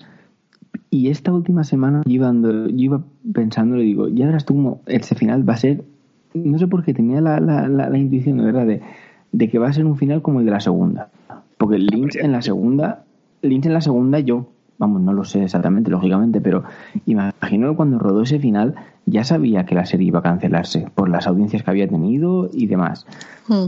Y, y, y podría haberlo cerrado en aquel momento perfectamente y lo dejó abierto. Mm, hombre, yo creo que, es que no tienen intención, nunca han tenido intención de terminar mm, este enfrentamiento. Es una- un enfrentamiento entre el bien y el mal, que no lo va a ganar nadie, en ningún momento mm, va a terminar. Y creo que, que si esto continúa en varias en otras temporadas, lo que va a continuar es a lo mejor nos encontramos con una serie que no tiene nada que ver, igual que nos ha pasado ahora con Twin Peaks, que esperábamos encontrarnos en el pueblo cada dos por tres y no lo hemos encontrado en esta temporada hasta casi el final no, no ha sido todo en Twin Peaks. Bueno, y de hecho el final ha sido tres cuartos del final lo que ha sido en lo demás ha sido fuera. O sea, mm, igual ni hay Cooper, ni hay Laura, o, o se soluciona todo en los dos primeros capítulos. ¿Quién sabe? Pues bueno, eh, si os parece, damos cierre a este análisis del episodio 18, puesto que si no ya nos pondríamos un poco a reflexionar más sobre la serie en general y eso pues lo reservaremos para el capítulo especial en el que eh, haremos un repaso a lo que ha dado de sí toda esta tercera temporada. Por lo tanto, pues bueno, ya solo queda recordar los métodos de contacto. Vuelvo a recordar el grupo de Telegram. Mm, puedes recuperarlo en el, el, link para poder acceder. Ahora que está todo todo tan tan candente y las emociones a, flor de piel pues puedes eh, conseguir este link en nuestra web escuadronseriefilo.com también está en los comentarios de iVoox también lo puedes encontrar en Twitter y si no igualmente puedes ponerte en contacto con nosotros y eh, te lo enviaremos encantados. Em, bueno, recordar como siempre el, el foro forotwinpeaks.com y también el grupo de Facebook Twin Peaks España, que bueno, es un poco eh, va en esa línea de, de fanáticos piquis de, del grupo de Telegram, hablar mucho, mucho, mucho sobre, sobre esta serie. Así que si os habéis quedado con, ganas, si os ha dejado insatisfecho el final o si simplemente necesitáis hablar y compartir eh, eh, opiniones al respecto, pues alguno de estos tres canalejos puede ser de mucha ayuda. Em, puedes dejarnos comentarios en iVoox, también incluso reseñas en iTunes, que nos vendría muy bien. Y pues si puedes contactar con nosotros eh, a, través de Twitter, por ejemplo, de manera muy directa en arroba o en arroba. Como he dicho, tenemos la web escuadronseriefilo.com en el que puedes dejarnos comentarios del propio episodio en el que hemos comentado. Bueno, en este caso, pues ya solo te, eh, de momento quedaría pues hacer un, comentario sobre, sobre qué ha sido la, la valoración general de esta tercera temporada, puesto que el análisis de capítulos ya se ha terminado. Pero igualmente, pues bueno, te animamos a que, a que hagas eso. Eh, sacamos la entrada tempranito los lunes por la mañana y ahí ya se puede dejar el comentario y se puede leer en el propio podcast. Eh, también estamos en cinefilosfrustrados.com, mm, donde aparte de encontrar todos los podcasts de nuestra red, pues puedes leer toda una serie de noticias y críticas sobre el mundo del cine de las series. Y por último, si te va lo retro, puedes escribirnos un correo electrónico a los archivos de la gente cooper.gmail.com. Pues bueno, eh, esto ha sido todo, así que pasamos a despedir y comenzamos por Bárbara Shoka. Bueno, pues un placer nuevamente y bueno, pues gracias a mis compañeros porque con todas sus teorías, análisis y, demás me han hecho ver el capítulo con una perspectiva menos negativa y bueno, pues eh, nos vemos, la, nos oímos y hablamos la semana que viene. Buenas noches. Dani Roca. Bueno, pues eh, si intento traducir en palabras mi impresión inicial de terminar de ver el capítulo diría fuck you Lynch y Frost eh, Dani Lloret. Nada pues yo esta semana revisionaré otra vez los capítulos a ver qué sensación me producen esta vez ahora que ya sé lo que va a pasar. Y nada preparar un poco el especial de la semana que viene. Eduardo Normion. Todo lo que se ha dicho sobre esta serie es falso, salvo alguna cosa que eso es lo que ha, que lo que enviado los medios de comunicación. Como diría Rajoy. Nos vemos la semana que viene. Eduardo, recuerda que debes una cosa ¿eh? a tus oyentes. Eh, sí, sí, bueno, sí. ¿Lo dejarás para la semana que viene? Hombre, si queréis, eh, la semana que viene lo, lo hago, quiero decir, hago la canción completa. A mí, no, a mí me da igual, o sea, yo, para mis fans, yo encantado de decir Socarrat, Socarrat, aquí viene el Socarrat, que te, eh, como te pida fuego, la cabeza te estallará. Socarrat, Socarrat, aquí viene Socarrat, y si tiene esa voz dentro, él te lo sacará. Socarrat, uh, Socarrat, uh, Socarrat, uh, Socarrat. Muy bien. Bravo. Y bueno, eh, quien nos habla es Yago París, que se despedirá diciendo que, bueno, las explicaciones eh, ya tal. Y pues bueno, eh, un placer eh, haber estado en, en, este podcast, en este viaje que parece que llega a su fin, pero bueno, todavía nos quedará mínimo un, un podcast más. Y bueno, pues mm, ahí nos, seguiremos comentando y divagando sobre esta fascinante, e inabarcable e inagotable serie que es Twin Peaks. Así que nada más, eh, esperamos, que, esperamos que te haya encantado este podcast y te esperamos en el siguiente. Hasta luego. Adiós. Adiós. Adiós.